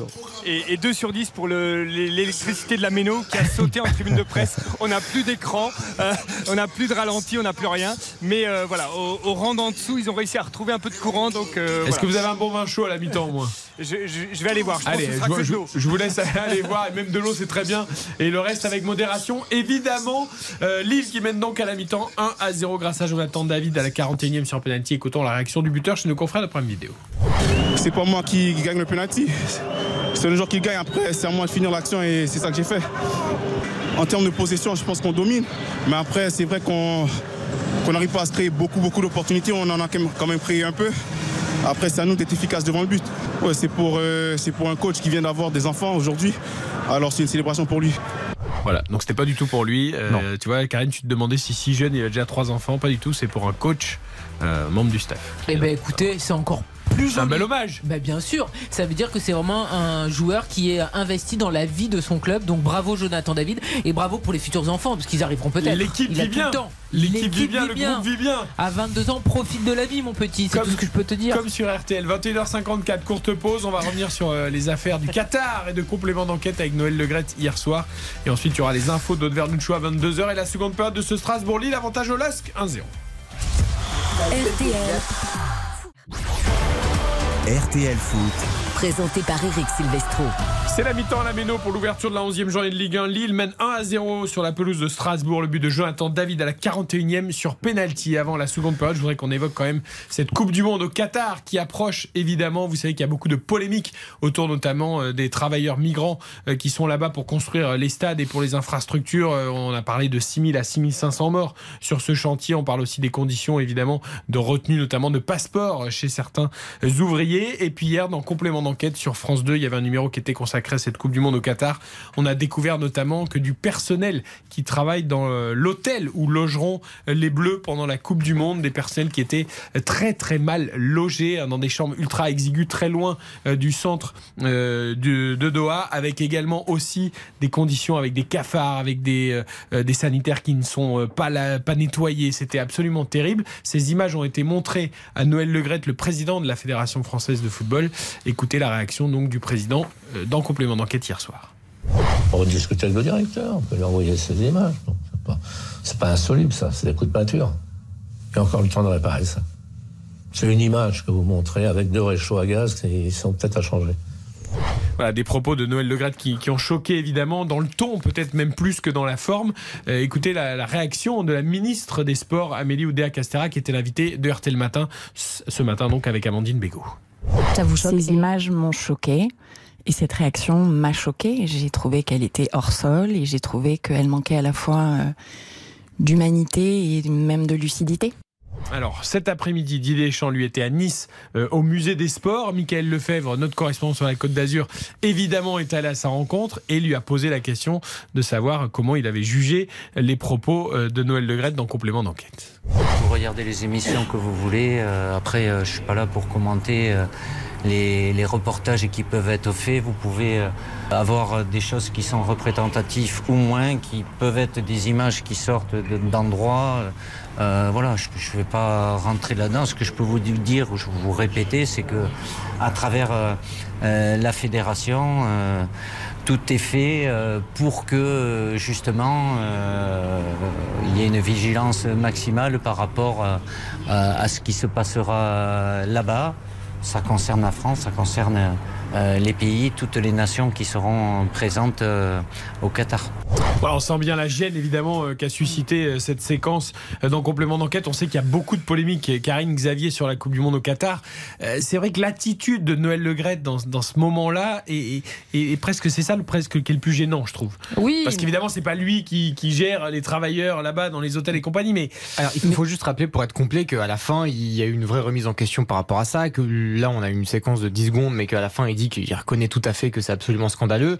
Euh, et il y a des Il y choses aura qui ont des faites. émissaires de la Fédé envoyés sur place. Voilà. euh, pour Il y a d'ailleurs une délégation qui part mardi de la Fédé à euh, à Doha. Mais Mais effectivement, bon, on sent que ça fait beaucoup, quoi. Mais bien sûr, non, mais de toute façon, euh, les propos en fait de la ministre, c'est exactement les propos que j'ai employés hors sol. Et le problème de Noël Le c'est que ça fait des années qu'il est hors sol, parce que le racisme, ça n'existe pas dans le foot, ben bien sûr. Euh, L'homophobie, ça n'existe pas, mais bien sûr. Les problèmes dans le foot, ça n'existe pas, mais bien sûr. Et ce qui se passe au Qatar et que tout le monde dénonce et montre, ben c'est un coup de peinture. Mais en fait, c'est aberrant, c'est-à-dire qu'il ne se rend compte de rien, il n'admet rien, il le sait, mais finalement, il tourne les yeux. On a l'impression qu'il faut que cette Coupe du. Monde se joue et en gros on parlera de tout ça après mais là euh, maintenant Mais il en bientôt il y a la compète. jamais, Non, ça mais n'intéresse pas. Bon, on se doit d'en parler. On se doit d'en parler, mais moi, je, en fait, j'ai même pas envie de commenter le- les déclarations de Noël Le. C'est, euh, c'est plus que dérangeant, c'est euh, scandaleux. C'est, je, euh, notre ministre l'a dit, c'est un, un manque d'humilité, un manque de lucidité. Je veux dire, il n'en est pas à son coup d'essai en fait. Donc là, aujourd'hui, euh, quand on voit tout ce qui se passe, euh, quand on sait, on connaît le dossier. Euh, Tu parlais de, de 6000, 6500 morts sur des chantiers, c'est le cas, c'est la réalité. Quand on a ce genre de propos et qu'on est président de la Fédération française de football, je, bah, je pense qu'il vaut mieux rester chez soi en fait. Voilà, c'était. On voulait vous faire part quand même de cette séquence pour ceux qui évidemment ne l'auraient pas euh, vu ou entendu hier soir dans complément d'enquête ou ce matin sur l'antenne de RTL. En attendant, ça ne remet pas en cause évidemment la préparation de l'équipe de France pour la Coupe du Monde, mais il y a des messages peut-être à faire passer, comme les Danois qui ont prévu d'avoir des messages sur leur maillot d'entraînement par exemple ou des choses comme ça. On sait qu'il y a les brassards euh, aux couleurs également multicolores. Ça n'a pas l'air de bouleverser les bleus. hein. Non, mais bon, voilà, j'espère qu'il va quand même y avoir des, des petits signes. Évidemment que cette compétition va se disputer. Maintenant, on va pas revenir en arrière. Néanmoins, euh, prenons soin de passer les bons messages. RTL. Il est 22h. Bonsoir Eric, bonsoir à tous. Un homme tué par la police ce soir dans le 12e arrondissement de Paris suite à un refus d'obtempérer. Deux fonctionnaires de police ont tiré alors que le véhicule semblait foncer sur eux. Deux enquêtes sont ouvertes. Simon Marseille, vous êtes en direct euh, du cours de Vincennes à Paris sur les lieux du drame. Est-ce qu'on en sait plus ce soir? Oui, on en sait plus. Alors voilà, il est 19h quand les policiers tentent de contrôler un véhicule porte de Vincennes. Dans l'habitacle de cette Clio rouge, trois individus. Le conducteur refuserait d'obtempérer avant de foncer sur les forces de l'ordre. Réaction des policiers, trois tirs en direction du véhicule, lequel finit sa course en percutant une autre voiture. Le conducteur est vraisemblablement blessé, touché par une balle en arrêt cardio-respiratoire. Le massage cardiaque sur le trottoir n'aura pas suffi à le garder en vie. Sur place, désormais, le de sirène s'est arrêté. La zone reste balisée en présence des policiers et les habitants choqués continuent de se rassembler devant le lieu du drame. Simon Marseille pour RTL. Merci. Il s'agit du 11e individu tué par la police après un refus d'obtempérer depuis le mois de janvier. La grève se poursuit chez Total Energy au moins jusqu'à mercredi midi. La CGT a refusé l'accord signé par les deux autres syndicats majoritaires, accord qui prévoit 7% d'augmentation dès le mois prochain et 3 à 6 000 euros de prime. Fabien Cros est le représentant CGT du syndicat sur le site de la bioraffinerie de la Mette dans les Bouches-du-Rhône. Il y voit une manipulation. Une fois de plus, c'est signé par les mêmes organisations collaborantes qui ne sont pas sur les piquets de grève et qui vont expliquer aux salariés en colère la manière dont il faut qu'ils se comportent.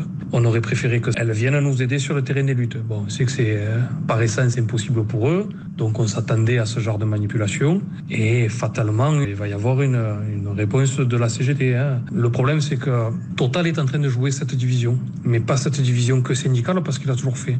Il joue cette division entre ceux qui gagnent de l'argent et ceux qui n'en gagnent pas chez Total. Des propos recueillis par Étienne Baudu. Grève levée chez Esso, mais le retour à la normale sur les deux sites prendra deux à trois semaines selon la direction. Le gouvernement, lui, promet une nette amélioration dès la semaine prochaine au niveau national. Pour l'heure, ce soir, 28% des stations essence sont partiellement ou totalement à sec. Situation très difficile dans le centre Val-de-Loire avec plus de 42% des stations en pénurie. La météo temps ensoleillé et doux pour la moitié sud demain. Au nord, les températures vont grimper, mais le ciel va rester nuageux avec de faibles pluies le long des côtes de la Manche. Une petite chance d'éclaircie des Pays de la Loire à Paris et aux Ardennes. Les températures comptaient de 7 à 17 degrés le matin, de 17 à 28 degrés l'après-midi. L'arrivée du Quintet Plus, il fallait jouer le 13, le 9, le 17, l'As et le 4. Et puis les courses demain à Auteuil, Dominique Cordier vous conseille de jouer l'As, le 13, le 2, le 4, le 5, le 11, le 14 et sa dernière minute, c'est le 13. Pharaon. Merci beaucoup, Aude. On vous retrouve à 23h. Et puis moi, j'ai une petite dernière minute sport à vous donner avec une bonne nouvelle. La première médaille d'or française au championnat du monde euh, de cyclisme sur piste. Vous savez que c'est à Saint-Quentin en Yvelines, dans le futur vélodrome des Jeux Olympiques. Eh bien, Mathilde Gros a remporté l'épreuve de la vitesse, l'épreuve reine, et donne à la France donc sa première médaille d'or de cette compétition. RTL, s'informer ensemble. Passez une bonne soirée sur RTL. RTL, vivre ensemble. Éric Silvestro, C'est RTL Foot. Avec Karine Galli, Xavier Domergue, Baptiste Durieux, la reprise de Strasbourg-Lille, la seconde période dans quelques secondes. La victoire pour l'instant qui se dessine pour le LOSC après 45 minutes. Le penalty de Jonathan David un avantage 1 à 0. Je vous donne un résultat qui n'est pas définitif aussi, mais on va suivre ça avec beaucoup d'attention. L'Asvel est en train de jouer en Euroleague de basket sur le parquet de Valence. Et c'est l'Asvel qui mène 45 à 38. On est en début de troisième quart-temps après la victoire hier de Monaco face au tenant du titre, les fesses euh, Istanbul. La reprise de la seconde période avec du changement. Tu nous avais annoncé Yannick Collant côté Strasbourg. Exactement, c'est Ismaël Doucouré qui est entré en défense centrale. Euh, du coup, il va jouer euh, dans cette défense à 3, il va jouer à droite et Djikou a basculé à gauche à la place de Maxime Lemarchand qui avait déjà pris un carton jaune, qui avait euh, échappé de peu à le- l'expulsion sur le, sur le penalty.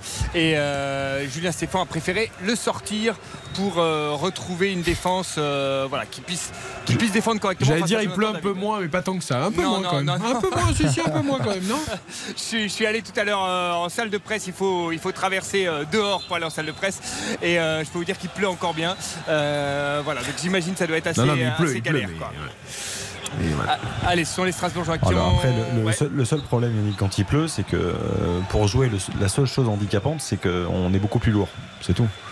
Parce qu'effectivement, le- euh, les ensembles, que ce soit les chaussettes, le short et les maillots, même si la, qualité aujourd'hui est très bonne, euh, ça pèse quoi. Ça pèse et ça, ça peut déranger. Mais Allez. après, ça explique pas les soucis techniques.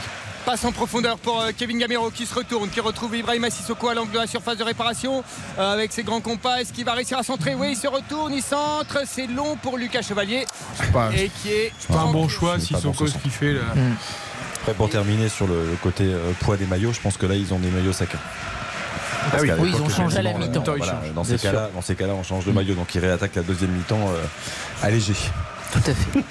Et pour revenir sur le changement en défense centrale euh, strasbourgeoise, euh, Julien Stéphane avait deux choix possibles. hein. Il y avait évidemment Lucas Perrin ou euh, Ismaël Doucouré qui est plus jeune, hein, qui n'a que 19 ans. Euh, mais par rapport à la vitesse, je pense, de Jonathan David euh, et, de, et de Bamba, il valait mieux mettre Ismaël Doucouré plutôt que Lucas Perrin qui est plutôt qui est plus lent, plus lourd, plus costaud.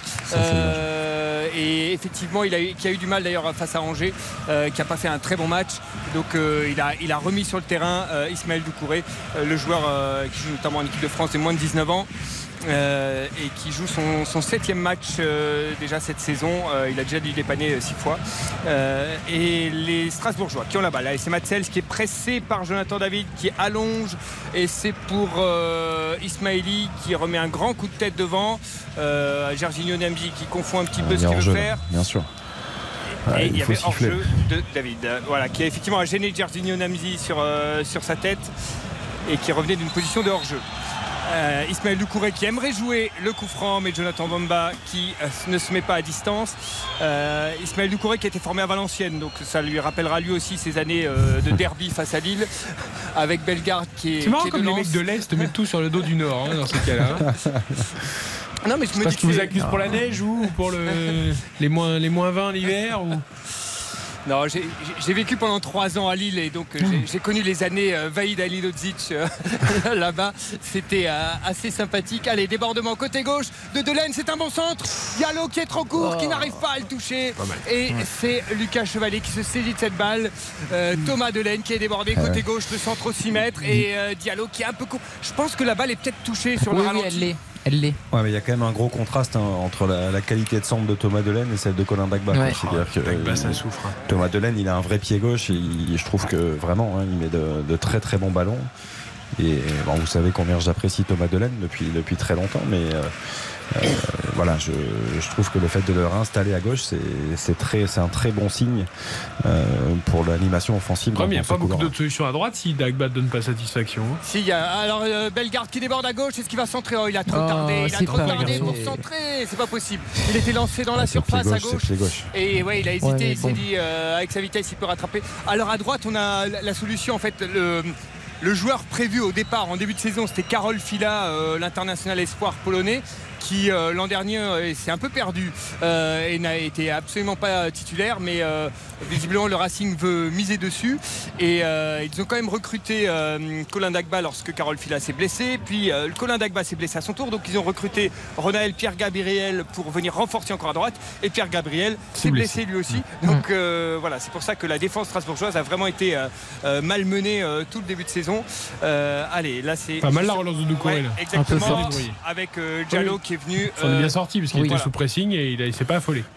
Et au final, ils, ils obtiennent un coup franc. Après, ils ont quand même eu beaucoup de soucis défensifs parce que là, on parlait effectivement des latéraux, mais les axiaux aussi. C'est-à-dire que Niamsi a été blessé aussi euh, pas mal, je, je pense. Jiku aussi. Euh, le marchand, la saison dernière, ça a été compliqué. Il revenait bien en début de saison. Donc, euh, il faut retrouver aussi un peu de stabilité de ce côté-là et de continuité.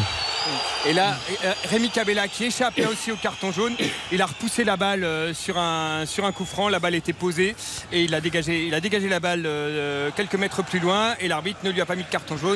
Euh, D'où les sifflets, là encore, de la Méno. Une longue balle devant avec Ismaili qui va tenter de se dégager. Il a déjà Colin Dagba sur le dos. Euh, Isma- euh, qui intervient et qui joue avec Gamero. Mais c'est poussé en touche par Diallo. Bon match encore de Jallo. Ouais, il est solide hein, derrière. Super il, a un pansement sur, sur l'arcade. C'était bien ouvert ouais, aussi. ouais. Euh, depuis, le, depuis le derby. Et Sissoko qui joue avec Dag- Dagba. Dagba qui lance Sissoko sur le côté droit, qui va essayer de centrer pour euh, Gamero qui est dans la surface, qui a du mal à s'en sortir face à deux Lillois. Et c'est Ismaili qui relance proprement, ça c'est bien fait. Avec euh, Kabela, est-ce qu'il va trouver une solution? Dans l'espace, il trouve euh, Bamba, Bamba qui lance à gauche. Ismaili qui a tout traversé. Il est face à Jorginho Namzi, le centre d'Ismaili. Oh là C'est Sels qui détourne du bout du doigt. Il avait deux Lillois dans la surface tout seul. Et euh, on a vraiment eu peur parce qu'on s'est demandé s'il partait à la pêche, Matt Sels. Et vraiment du bout des doigts, il détourne cette balle entre deux Lillois. Sinon, c'était le but garanti. Euh, les Strasbourgeois qui relancent de l'autre côté avec Persic qui cherche une solution. Il n'en a pas. Si, il va trouver euh, Gamero sur l'aile droite. Gamero qui attend le dédoublement de Dagba euh, qui tarde à venir. Gamero qui joue et c'est contré par euh, André Gomez et ce sera un corner pour les Strasbourgeois. C'est terrible parce que techniquement c'est tellement approximatif. Là, on a vu la conduite de balle de Gamero, elle est pas bonne, le ballon lui échappe, ce qui fait qu'il est repris au moment où il veut centrer. C'est, euh, il y a trop trop d'approximation. Ce sera un corner. Allez, c'est peut-être la chance. Cette fois-ci, c'est Persic qui va frapper ce corner. Alors l'arbitre arrête tout le monde. Qu'est-ce qui se passe dans la surface? Rappel à l'ordre pour Diallo. Euh, et rappel à l'ordre. Zedatka, j'ai l'impression. euh. C'est peut-être Zedatka qui est au marquage. Attention parce que ça, ça peut faire péno derrière. Le centre de Persic, c'est parti. La reprise de volée, c'est touché par quelqu'un dans la surface. Il y a une main là, non Il y a- Ah, L'arbitre met la main à son oreillette. Pour l'instant, il n'a rien dit. Euh, ça joue Persic qui relance oui. Dagba sur le côté droit. Allez, le centre. Oh, il, il Oh. dévisse Oh. complètement la balle. C'est pas possible. C'est pas Ah, bah j'ai deux tampons moi là, ça y est. ouais, non, mais c'est pas possible. Après, c'est bien de la jouer en une touche. Mais, euh, bon. Ouais, mais il la dévisse complètement. Ah non, il n'y a pas main. Il y a pas main. Bah, il n'y a pas main. euh, André veut faire une. Alors, c'est sur la tête d'André, mais est-ce qu'il se l'envoie pas sur le bras? Non, il n'y a pas main. Tu peux pas Eh, Il est intelligent, sur Benjamin Vous avez vu qu'est-ce qu'il il est très fort. Parce qu'il Ouais, sait que c'est lui qui est éventuellement dans une Ah action litigieuse. Oui. Et derrière, il reste accroupi dans la surface, du genre, oh là là, je me suis fait mal. Mais il n'y a pas pour moi. Ben, en fait, c'est sur sa tête. Mais avec sa tête, il s'envoie le ballon sur le bras. après, c'est pas juste. Non, Ça c'est peut sûr. pas Oh, être Gamero qui intercepte la relance euh, lilloise juste à l'entrée de la surface. Et euh, Bellegarde qui frappe, il est contré. Le centre de Dagba peut-être. Et il est sur le il Lillois au milieu de la surface. Euh, il, y avait, il y avait un Lillois dans la surface. Ben, il y avait Diallo et euh, Gamero, il l'a mis sur le seul Alors là, il y Lillois. a Sissoko qui vient de jouer au déménageur euh, sur le bord de la, sur le bord du terrain. Il a envoyé valser un, un Lillois à 2 mètres. Euh, les Lillois qui arrivent à se relancer peut-être. Djikou qui est au combat avec euh, c'est qui c'était Cabella. euh, Cabella qui relance sur le côté gauche. Euh, non, Cabella il est là. Ounas, pardon. Ounas. Oula, il y a eu un gros gros choc, gros gros choc entre Ounas et Djikou. Euh, je crois que c'est genou contre genou. Ouais, mais là, c'est de la faute de Monsieur Pignard. Je veux dire, c'est c'est- dès le départ, il doit siffler. C'est-à-dire que Sissoko, il fait une énorme faute au départ. Tu- Yannick dit qu'il joue au déménageur. Oui, il joue au déménageur, mais c'est pas du foot, ça. C'est-à-dire qu'il écarte avec le bras, il le balance complètement, et derrière, du coup, ça énerve tout le monde.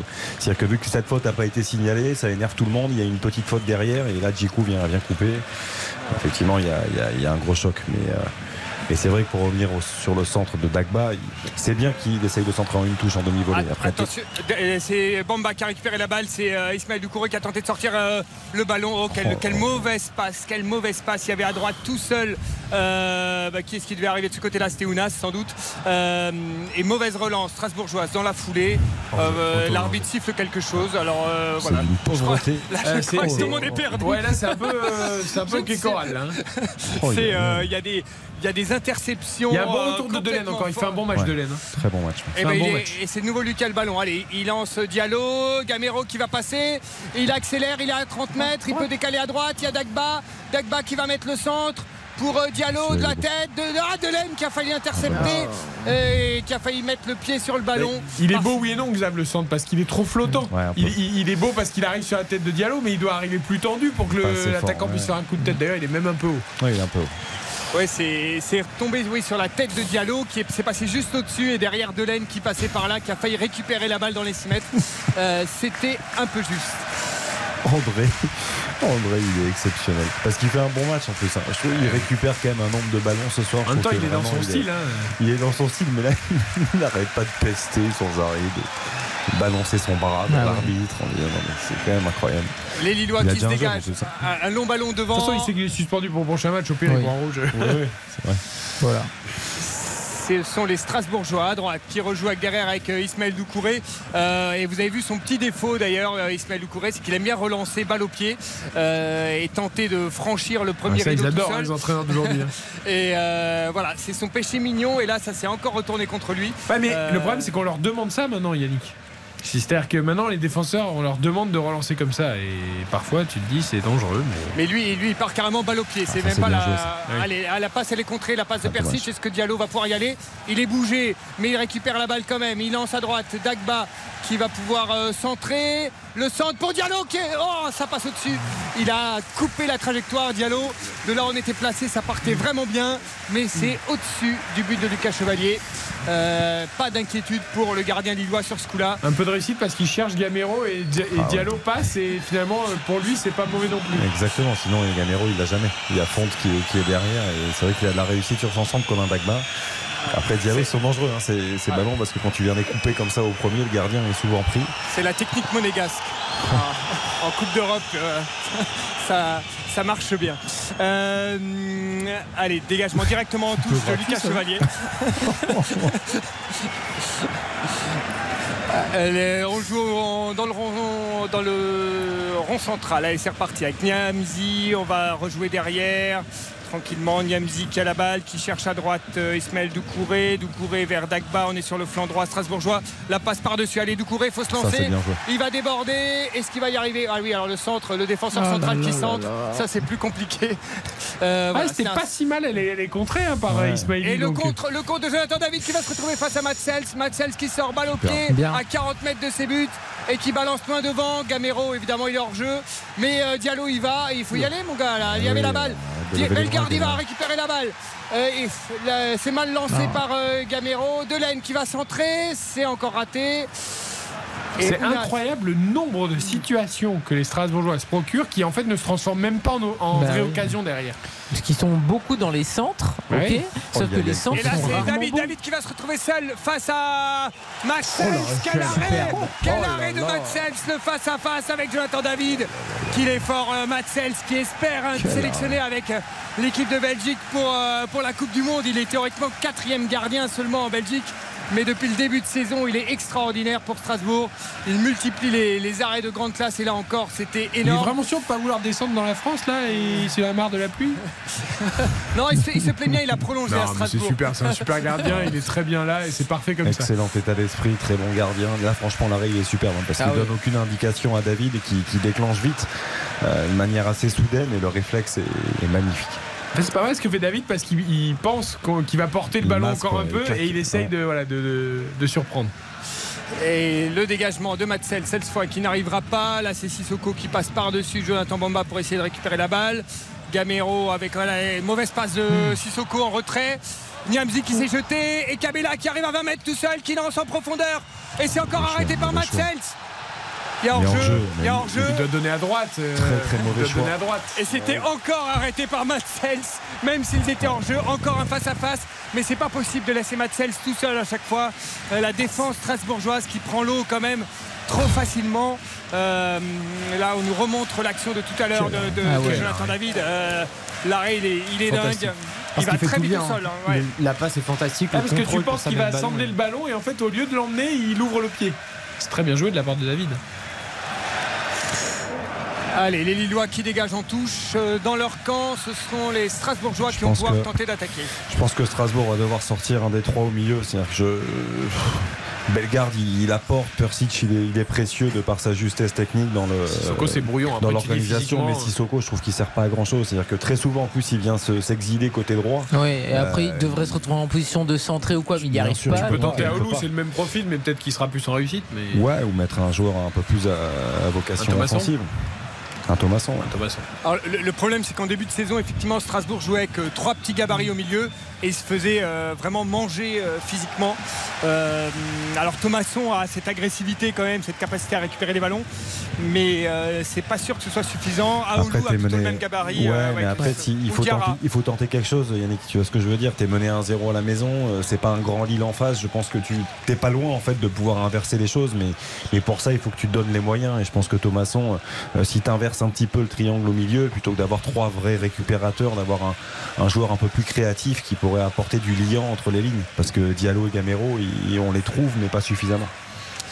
Euh, et là encore, c'est assez brouillon. Euh, Sissoko va au combat, mais ça suffit pas. Dagba qui tente de jouer. Alors c'est Liénard et Thomasson qui vont rentrer d'ailleurs.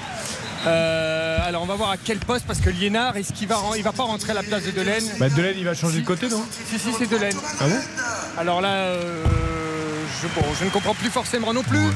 et c'est Sissoko qui sort, remplacé par Thomasson. Peux pas- Peut-être qu'ils ont remarqué aussi que Delaine en fait est celui qui a la position la, la plus offensive à, à gauche. Il y a la place. Euh, on sent que les Lillois n'attaquent pas de ce côté-là. Et donc peut-être en faisant entrer euh, Liénard qui est plus offensif que, que Thomas Delaine, euh, voilà, il y aura des possibilités.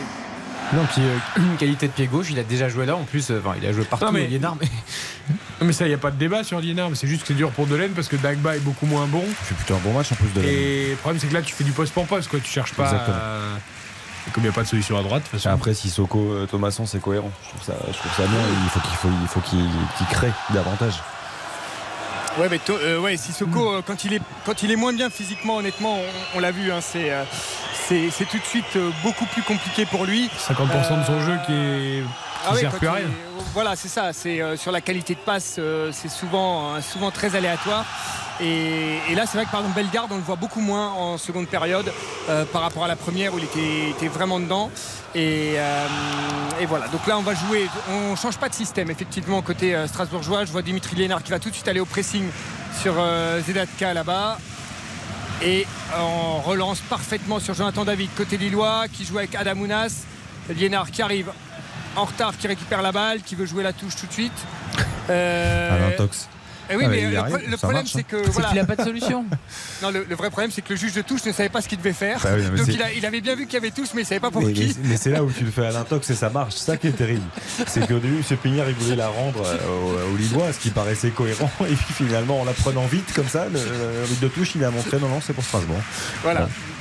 Et, euh, mais il aurait presque dû la jouer parce qu'il y avait, il y avait une occasion s'il pouvait la jouer plus vite que ça. Combien de fois ils ont tiré au but les Strasbourgeois euh, officiellement Euh, je- pas Peu, grand hein. chose. Hein, j'ai, Bah oui, j'ai l'impression qu'ils- Alors ils ont, ils ont Peu, tiré peu. 9 fois au but, mais euh, il y a zéro tir cadré toujours. Ah voilà, c'est ça, rappelle. parce que je- Et il y avait, il y avait 6 tirs à la mi-temps, 9 là, mais effectivement aucun tir n'est cadré, donc ça, ça manque vraiment de, de jeu, précision. aucun tir cadré à domicile, c'est pas possible. quoi. Et seulement 5 tirs, 3 cadrés du côté de Lille, où c'est pas fantastique non plus, mais c'est un peu mieux. Et en plus avec ce, avec ce terrain qui fuse, euh, il y a moyen de tirer de loin et de, de miser sur, euh, euh, voilà, sur, Percy, sur, le terrain. t'as ouais. des, t'as des joueurs qui peuvent prendre leur chance. hein. Mais c'est vrai que c'est- c'est c'est une des caractéristiques de, de Strasbourg qui ne tire pas assez de loin depuis le début de saison. Et euh, on se disait ça déjà après le dernier match. Et là, c'est encore l'illustration. Allez, ce débordement côté Lillois, oh là, ça passe. a fait bien, celle-ci. Voilà, c'était un super centre en retrait. Et Thomasson qui va mal relancer. Le Oh. tacle, le tacle de Dagba, le petit pont, Oh, le- le grand pont derrière. Oh, quel joueur Allez, Ouais, Thomasson qui lance à droite, Diallo, mais du coup il n'y a plus personne au centre, faut que Gamero y aille. Euh, Thomasson, il est mal lancé dans la surface, il est mal lancé dans la surface. Et ce sera un terrible. 6 mètres. Après, Dia- Diallo, c'est pas un meneur de jeu qui va te donner la passe dans le bon tempo. hein. Bon, Il- lui t'as doit le droit être- d'appuyer ton ballon. quand Oui, même, oui, il a raté. Bah, il a voulu justement la donner un peu, tu vois, proprement.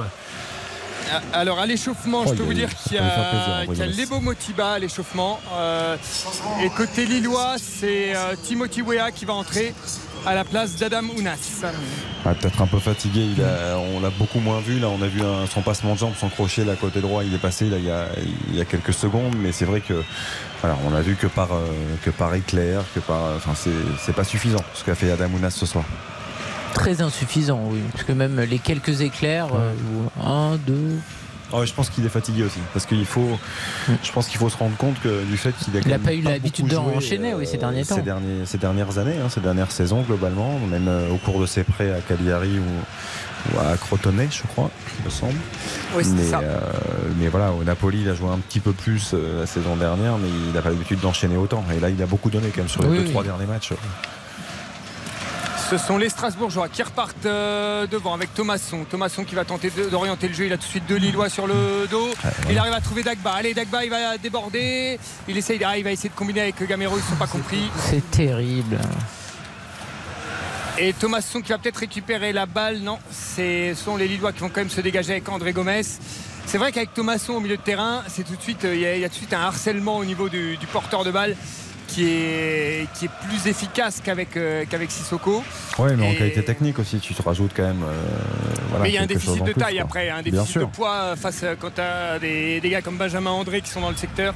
Euh, voilà, faut, faut aussi répondre au, au duel physique. Euh, Dagba qui se retrouve face à Ismaili, Ismaili qui monte, qui monte et qui se recentre et qui va pouvoir donner à Jonathan David, Jonathan David qui décale à droite avec Timothy Weah qui vient de rentrer, qui va la remettre à Cabella, il est à 20 mètres, il est obligé de revenir en retrait avec Benjamin André, André Gomez, ils sont à 30 mètres, ils ont reculé, ils sont à 30 mètres, ils n'ont pas trouvé la solution sur ce coup-là. Il fallait peut-être tenter la frappe avec Timothy Weah qui va jouer le dédoublement sur le côté droit. C'est intercepté avec euh, Liénard, Liénard qui est accroché par euh, Zedatka et qui obtient le Que coup franc à l'expérience. La, la prise de risque, elle est quand même assez logique parce que Lille, avec André Gomez et Benjamin André, ils ont que deux récupérateurs. Donc toi, t'es, en plus, t'es mené à la maison, t'as pas besoin d'en garder trois. Donc euh, effectivement, c'est, euh, c'est bien que ce changement arrive assez tôt. Est-ce que ça va être suffisamment tôt? Pour permettre aux Strasbourgeois de, de revenir En tout cas, pour ça, Ah, pour pro- espérer revenir, il faut mettre de la justesse technique parce que c'est incroyable le nombre de ballons perdus. Encore une fois, c'est Première même- erreur de Matsels. Ah oui, il se prend pour Donnarumma. Il se prend pour Donnarumma. Il arrête tout sur sa ligne et puis il rate ses relances au pied. Je, je regardais par curiosité, c'est 25 ballons perdus déjà pour euh, euh. Colin Dagba. 25 pour Colin Dagba Pour Colin Dagba, à titre de comparaison sur les latéraux de Lille et, et Thomas Delaine, on est sur entre 10 et 12 ballons perdus. Donc c'est euh, le, le jour et la nuit, il est vraiment en grande difficulté l'ancien joueur du, enfin le, non, le joueur du Paris Saint-Germain Oui, prêté à. Strasbourg. Il a fait une très belle sortie là tout à l'heure avec son petit pont, mais c'est tout. hein. Oui. En fait, les Lillois le, le laissent euh, finalement le laissent jouer. Ils ont préféré bloquer le côté gauche euh, strasbourgeois. Parce que c'est plus euh, dangereux. Et voilà. Et du Pas coup, euh, c'est euh, allez les Lillois qui sont justement sur le côté droit. Tentative de, de dribble, mais euh, Liénard qui tacle et qui renvoie la balle en touche. Côté Lillois, les- le bloc strasbourgeois qui va peut-être remonter un petit peu. C'est guère mieux. hein. C'est guère mieux qu'en première période. hein. Ouais, c'est. euh, Oh, c'est pas mieux, je pense, hein, on peut le dire. Et un petit point positif aussi pour, pour Strasbourg, hein, qui est toujours mené au score et qui est en grande difficulté sur le début de saison. Il y a quand même 43 duels à, à gagner. Euh, non, duels gagnés tout court. C'est pas un jeu concours. Euh, contre 27 seulement pour, pour Lille. Et également 19 centres euh, à 2 seulement pour, pour Strasbourg, toujours. Donc dans, dans ces domaines-là, dans, dans l'implication collective et puis. euh, la volonté de, en tout cas, mettre le ballon dans la surface, c'est quand même pas mal. Et Mais ça bon. aboutit pas. Mais oui, ça n'aboutit pas. Les 20 derniers mètres, c'est très compliqué. C'est vrai que Strasbourg euh, a quand même un, style de jeu qui était calqué avec, euh, sur Ludovic Ajorc. Et lorsqu'il n'est pas là, euh, euh, Diallo a d'autres qualités, mais je trouve qu'on n'a pas encore trouvé le système de jeu vraiment fluide pour jouer avec juste Habib Diallo et, Kevin Gamero. On le sait que Habib Diallo fait beaucoup moins le, le pressing, hein, par exemple, que, que Ludovic Ajorc. Euh, sur les défenseurs adverses et l'an dernier Strasbourg marquait beaucoup de buts comme ça en récupérant la balle très haute avec le pressing attention à ce débordement lillois c'est euh, Bamba avec Dagba qui fait un retourné pour s'en sortir et l'arbitre a sifflé quelque chose, un retour de hors-jeu sans doute. Et les Strasbourgeois vont pouvoir se dégager. Oui, Dagba, il est spectaculaire en fait. Il fait uniquement des, des gestes spectaculaires, mais effectivement, les centres, les centres tout simples qui Ouais, devraient a- arriver sur la tête de je- l'attaquant. Je suis d'accord Yannick, mais il a de l'activité. Je pense que pour un entraîneur, c'est Julien Stéphan, c'est ça qu'il aime chez lui. C'est-à-dire qu'il a de l'activité, il a un gros volume de jeu, il est, il est jamais fatigué, hein. il fait beaucoup d'allers-retours. Euh, après, il y a un manque de, de technique, ça on le sait depuis, depuis qu'il a commencé. De toute façon, la qualité de centre, effectivement, c'est c'est pas celle de Willy Sagnol, hein, à droite évidemment. Ça, on le- Oh là là. Mais Qu'est-ce que pourquoi je à Willy Pensez pour. Willy Sagnol. Ouais, non, je, voilà, je pense à Mais- Willy Sagnol parce qu'il avait une vraie qualité de centre dans Mais ce, couloir droit. Franchement, en- notamment en équipe de France, on n'a plus vu une qualité de centre telle, à part à gauche avec Lucadine, mais Willy Sagnol, c'était Ah, formidable. c'était ouais, avec le Bayern et tout, c'était fantastique. Et du coup, euh, Conor McBay, il est prêté euh, sans option d'achat. On rappelle, il avait prolongé au Paris Saint-Germain jusqu'en jusqu'en 2025 avant d'être prêté une saison à Strasbourg. Le coup franc de Persic dans la surface, euh, ça s'est bagarré, mais les Lillois vont réussir à se dégager. Ce sera une touche au niveau de la surface de réparation pour euh, Dimitri Liénard. André, il est incroyable parce que c'est loin d'être le plus grand et c'est lui qui s'impose là sur ce, ce duel. Il met une telle envie, il a une telle. Quand t'as un mec comme ça au Bah milieu. oui, il est toujours en mode chien, il se bat sur En tous les ballons. avec le match sous la pluie. Ah ouais. Bon, ça, il adore. C'est trop adore. pour lui. Il quoi. lâche rien, c'est Ah bah bah. oui, c'est exactement euh, la régalade. Ah ouais. Et les Strasbourgeois qui sont obligés de reculer jusqu'à Matzels pour euh, essayer de retrouver Alors qu'ils avaient peu quand même de, une touche. de l'autre côté. C'est Et, incroyable. Et en l'espace de 20 secondes, bah, c'est le gardien qui a le ballon dans les pattes. Et là, on voit aussi sur les, sur les transversales, c'est vrai que Dagba, et Dagba va sortir, remplacé par euh, Ronald Pierre Gabriel. Euh, parce qu'effectivement, sur les longues transversales, c'est, euh, il, il a du mal de la tête face à Ismaili. C'est Ismaili qui s'impose à chaque fois. Et du coup, euh, on fait entrer notre, euh, le troisième des arrière droits recruté euh, cette, intersaison euh, par Strasbourg, c'est Ronald Pierre Gabriel. Allez, les, les Lillois qui débordent sur le côté droit avec Timothy Weah qui est face à Djikou. Il, il attend le, le renfort de Zedatka. Zedatka qui arrive. Et le tacle C'est Dimitri Lénard qui doit être là-bas tout au fond du terrain à l'opposé. Et Strasbourg qui a du mal à se dégager. Persic peut-être. Thomasson, faut qu'il la joue plus vite. Est-ce qu'il va pouvoir il y, avait une faute, mais l'arbitre n'a pas sifflé. Et ce sont les Lillois qui récupèrent la balle avec Benjamin André au milieu du rond central qui peut de nouveau décaler à droite. En fait, Thomasson, là, il n'a pas pu jouer parce qu'il y avait une faute au départ euh, sur lui qui semblait assez évidente, une petite faute. Et derrière, il a juste eu les 50 cm de retard pour pas récupérer la balle face à Bamba. Et c'est une balle euh, de contre-attaque qui s'envole pour les Strasbourgeois. Les Lillois sont à 25 mètres de la, du but de Matzels avec Bamba et Ismaili qui combine euh, côté gauche. Ismaili qui décale euh, pour Cabella qui revient derrière André Gomez. Ça rejoue sur euh, Bamba sur le côté gauche. Euh, Tout le monde est arrêté côté Lillois et on repasse Il y a derrière. plus de maîtrise technique côté Lillois. Là. Ouais, tu sens que Strasbourg a plein de cœur, plein d'opportunités, mais ils arrivent rien, rien à finir quoi. Attention à ce débordement, ce tacle de Djikou qui se jette pour empêcher Timothy Weah de déborder et ce sera une touche pour les Lillois qui ne se pressent pas pour aller la faire. Il est 71e minute, toujours 1-0 pour Lille ici sur le terrain de la Méno. Et euh, voilà, et Lille qui joue au ralenti cette touche, on va bientôt la jouer, ça y est, c'est lancé.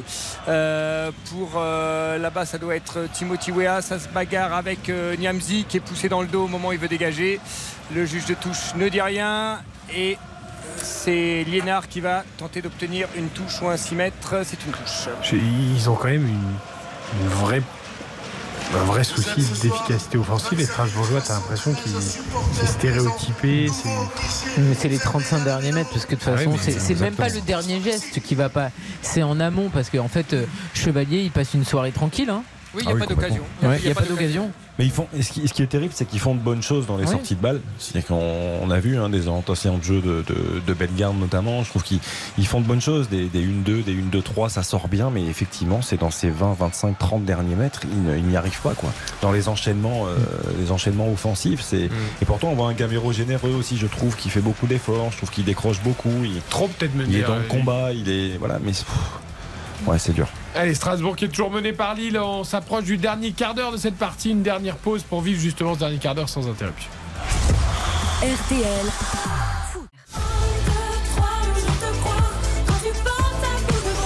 Merci d'écouter RTL. RTL, vivre ensemble. RTL Foot. Présenté par Eric Silvestro. Avec Karine Galli, Xavier Demer, Strasbourg qui pousse pour égaliser face à Lille, mais toujours pas Yannick Collant de vraies opportunités de but. Eh non, là pourtant on a vu euh, Diallo qui a remonté tout le terrain là tout à l'heure en dribblant tous les Lillois qui se présentaient face à lui. Euh, mais derrière il n'y avait pas de solution. Ils ont récupéré la balle, ils ont tenté de combiner avec Bellegarde, Thomasson, euh, Gamero. Mais autant l'an dernier, ces petits jeux à deux ou trois là autour de la surface, ça, ils se comprenaient. La balle arrivait exactement là où il fallait. Et là, Bellegarde a mis une petite balle par-dessus et personne n'avait suivi. C'est arrivé dans les mains de Lucas Chevalier qui effectivement passe une soirée euh, tranquille. Euh, c'est José Font qui a récupéré la balle et effectivement les Lillois qui font tourner très tranquillement. hein. Ils restent dans leur camp pour l'instant. Ils remontent tout doucement le bloc Lillois avec Diallo qui va peut-être euh, chercher une solution un peu plus haut. Il trouve Bamba, Bamba qui se retourne, qui accélère. Il trouve Jonathan David excentré sur le côté gauche, qui rejoue avec Bamba qui a débordé côté gauche. Il va centrer, le centre est bon. Djikou qui panique pas, qui contrôle sur la ligne des 6 mètres. Oh, la mauvaise relance Oh, directement sur Matsels qui repousse. C'est pas possible. hein. Il était à 10 mètres de Lillois. Il a frappé Matsels qui fait un arrêt encore euh, extraordinaire. Et cette fois-ci, le deuxième but. Le deuxième but Lillois. C'est pas possible de rater autant de choses. Ah bah c'est Djikou, merci Djikou. hein. C'est une relance. euh, C'était une relance n'importe comment. Je pense qu'il au début, c'est bien, hein. Deuxième but de Jonathan David. 2-0 pour les Lillois ici sur le terrain Ouais.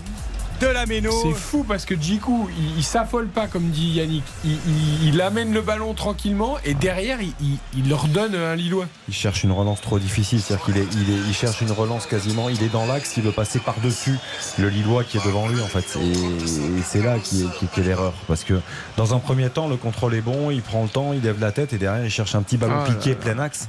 C'est du suicide. C'est-à-dire qu'il faut être d'une grande justesse et ce soir Strasbourg est loin d'être juste techniquement. Donc euh, Et derrière, dans une et soirée derrière comme ça, Doucouré, il est trop gentil. Là. Il, ben oui, il faut suivre son joueur. l'alignement est pas bon parce que le, le centre de Timothy Weah est excellent dans la bonne zone et, et David il, il part, il fait l'appel Et au bon doublé hein, moment pour aussi. David. hein. Ouais, et donc c'est officiellement le meilleur buteur du LOSC Eh au ouais. 21 e siècle devant Eden Hazard. Et meilleur buteur de Ligue 1 aussi. Et meilleur buteur de Ligue 1 aussi, absolument. Et c'est vrai que sur, sur cette action, vous parlez de Doucouré, mais c'est vrai que David est devant lui. Donc euh, il est un peu. euh, il- il- effectivement, il ne devrait pas se trouver devant lui. Mais du coup, il ne peut plus intervenir. à Ben, moins, oui, à moins mais- d'attaque der- par derrière. Oui, mais, il voilà. doit en tout cas pas lui Il laisser un mètre entre lui et. Parce que s'il veut intervenir, il faut qu'il soit collé à lui.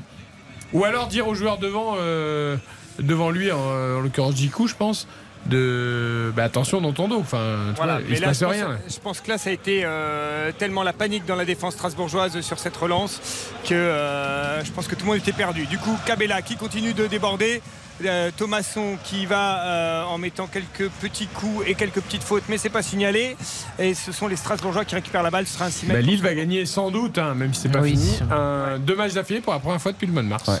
Ce, qui, ce qui est terrible, c'est qu'on le sentait. C'est-à-dire que depuis quelques minutes, on sentait que Lille Poussé, faisait ouais. plus mal offensivement et on sentait que ce deuxième but pouvait arriver. C'est euh, c'est malheureux parce que Julien Stéphane, dans son, dans son débrief euh, d'après-match, il- dans l'attitude, il n'a pas grand-chose à reprocher à ses joueurs. C'est c'est vraiment dans, dans l'efficacité, dans la justesse technique. C'est un dans peu les- comme ça depuis le 30 début de la saison. hein. Oui, Oui. mais je suis Dans l'attitude, il a peu à leur reprocher. hein. Et ce qui est terrible, c'est que Strasbourg est la 16e attaque de Ligue 1. Et puis quand on regarde euh, la contribution offensive des joueurs, en fait, il n'y a que Habib Diallo qui est à 5 buts. Et euh, après, euh, on a euh, par Deux buts exemple. pour Gamero Ouais, et deux un, buts pour un Gam- pour Ajor. Et un Sur pour Ajor. penalty en plus. Donc ouais. c'est, enfin, je veux dire, c'est, c'est presque le néant, quoi. C'est terrible. Mais je crois que sur les cinq grands championnats, ils avaient regardé sur les- le nombre d'occasions et l'équipe la plus maladroite euh, par rapport à son nombre d'occasions, c'est Strasbourg. Mhm. Euh, c'est euh, par rapport à l'an dernier où effectivement on avait l'impression que dès qu'il y avait une occasion, ça se transformait en but. Cette année, c'est d'une maladresse. alors pas dans ce match-là parce qu'il n'y a pas d'occasion. Attention à cette relance de Lucas Chevalier qui va se retrouver. C'est une, presque une passe décisive pour Jonathan David et c'est Matsels qui a dû sortir de la tête pour Ouais. la mettre en touche. Un gros match, heureusement qu'il est là quand même. hein. ah oui, depuis le début de saison, on ne voit, et malheureusement, on ne voit que lui parce que parce qu'effectivement, il y a énormément de boulot euh, dans, cette défense euh, strasbourgeoise. Mais c'est vrai que l'an dernier aussi, Strasbourg récupérait la balle beaucoup plus haut et donc se procurait plus d'occasions nettes, euh, perturbait beaucoup plus les, relances adverses. Euh, je me souviens de matchs ici à la Méno où il y avait certaines équipes qui n'arrivaient pas à jouer du tout. Je me souviens du match contre Nice, par exemple, où Nice n'arrivait pas à sortir de leur terrain. Et cette année, c'est pas du tout le cas. On laisse jouer les équipes adverses et euh, du coup, on subit beaucoup plus euh, le jeu. Allez, les Strasbourgeois qui vont avoir du mal à se relancer. Ça va faire 3 nuls, 3 défaites à domicile, c'est ça? Si ça reste comme ça? Euh, Oui, peut-être, c'est ça. Je crois que c'est ça. hein. C'est ça. Et c'est euh, voilà la dernière, la dernière victoire, c'est contre Clermont le 14 mai euh, 2022, l'avant-dernier match euh, de la saison 3 dernière. 3 défaites à domicile. c'est- c'est- c'est- Avec un public, euh, avec un public comme ça, Ouais, bah, et ça. voilà quoi. C'est, c'est- C'est sûr pour ça. Bon, eux, l'avantage, c'est qu'ils savent que ça changera pas le public, mais bon, quand même, à un moment. Non, mais c'est vrai, et pour ça, le public de Strasbourg est quand même incroyable. Oui, parce qu'ils ont continué à les encourager à chaque match. On en connaît, on en qu'effectivement- connaît qui sifflent dès la Ouais, première défaite. voilà, alors que les victoires. euh, Oh là là, le tacle de. Niamzi, euh, je ne sais pas ce que dit l'arbitre, l'arbitre dit faute. Et Cabella pour le 3-0. Oh là là. Le Cabella pour le 3-0 à 18 mètres. Euh, Le Racing qui voit le calice jusqu'à la lie. Cette contre-attaque de Lille. Et là maintenant, des sifflets qui descendent de la méno. Je peux vous dire que ça n'arrive pas souvent. Et j'ai peur que Niamzi, euh, je n'ai pas vu la. euh, je pense que ça vaut un carton.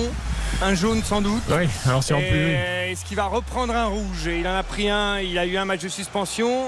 Il revient, est-ce qu'il va se reprendre un rouge sur ce Mais là, Jérémy Pignard a bien arbitré. Il a laissé l'action se dérouler.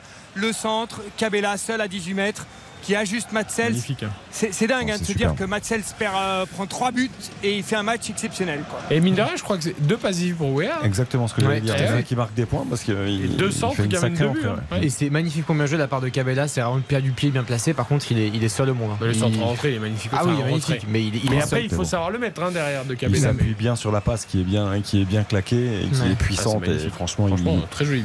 il- tout en touché de l'intérieur du pied, c'est Il avait, appelé, il avait appelé le ballon euh, très longtemps avant. Ouais, son appel il dure 5 minutes. Enfin bref, mais c'est très bien joué en tout cas.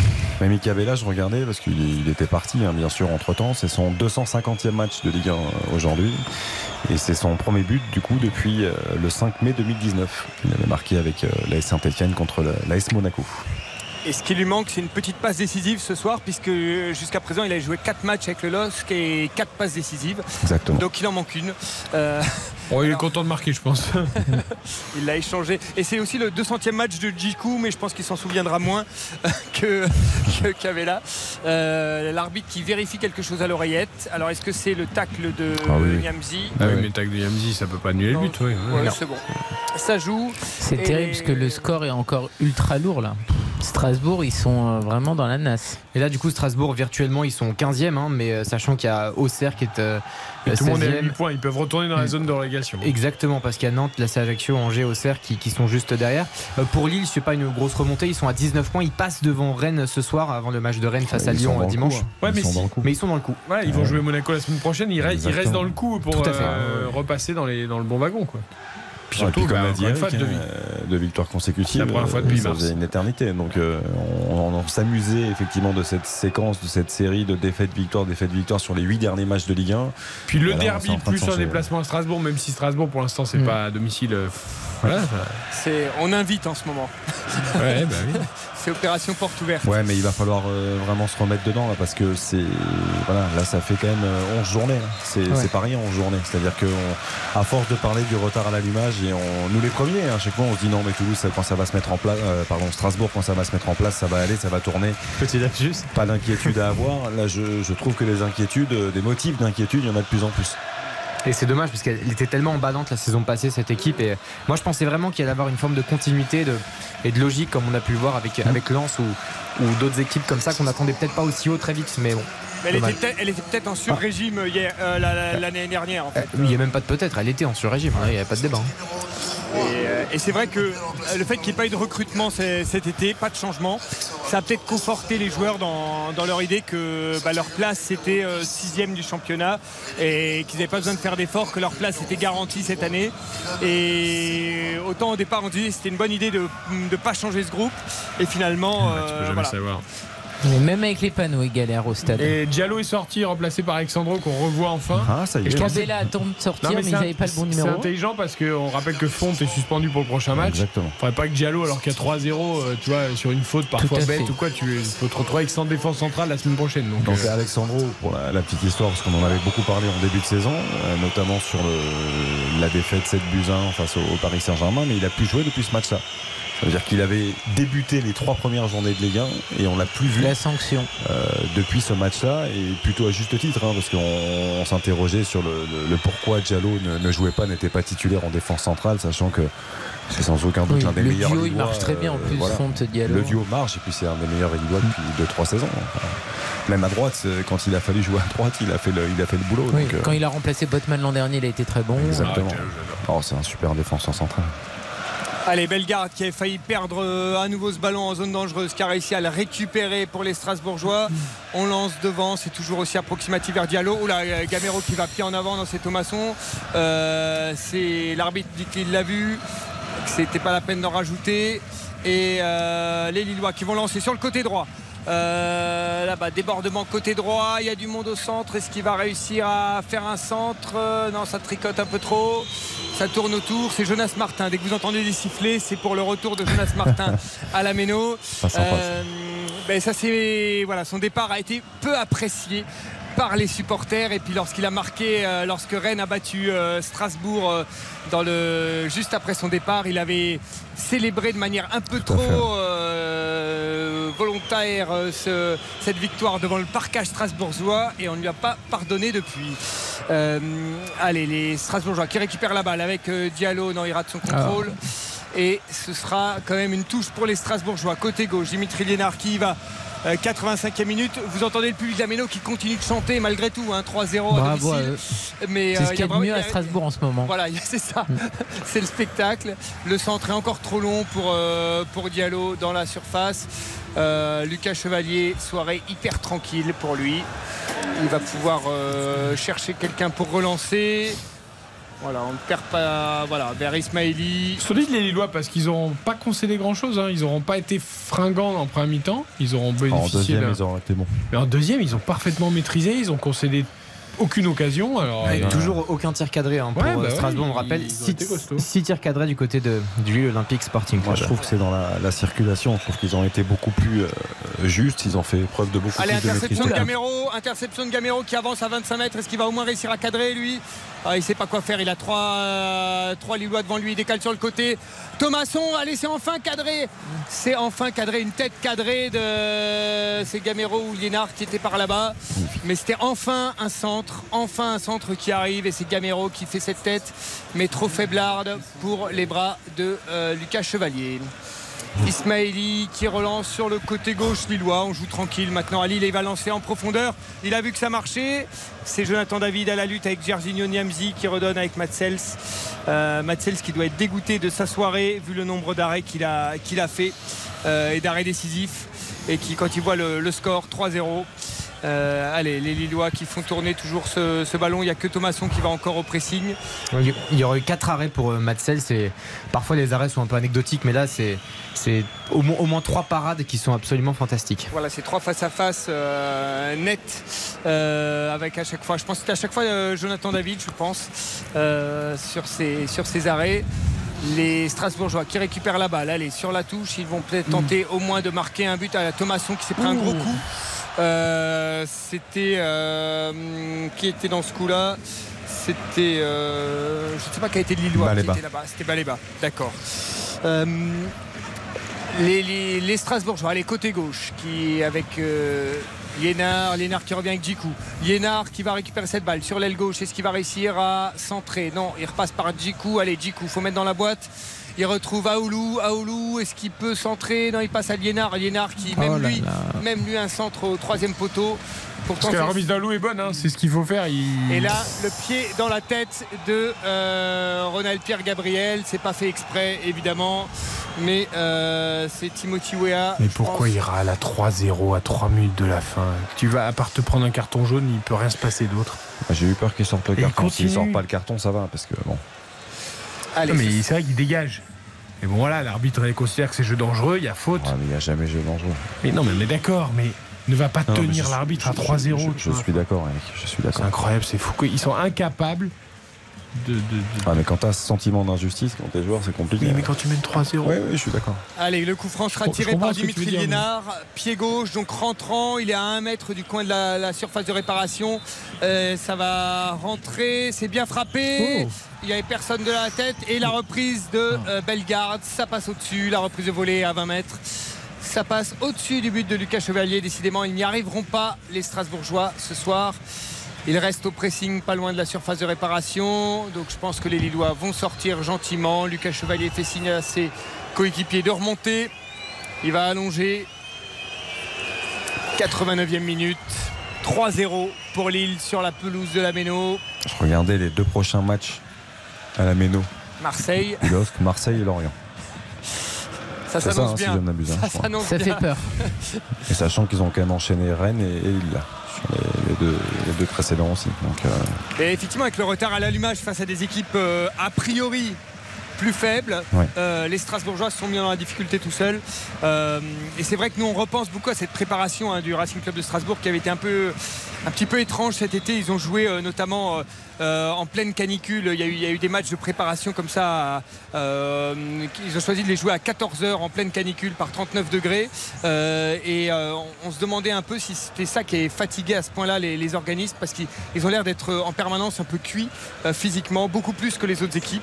Et on, on se demandait déjà contre Rennes euh, l'explication de cette difficulté pour les Strasbourgeois de tenir un match complet. Quoi. Après, Ah, Yannick, je comprends ce que loin tu veux dire, là, non mais, mais je, ouais, non seulement aller loin, mais moi je trouve que c'est techniquement surtout qui sont limités. Je trouve, c'est parce que physiquement, je trouve que Oui, ils- ils continuent à faire les ils efforts sont là. quand même là. Mais par rapport à ce que dit Yannick sur les, les équipes euh, entre guillemets de, de seconde zone, c'est Ah. que là, Allez, une récupération d'Aoulou. Euh, Diallo qui ajuste Ah, la frappe à 20 mètres.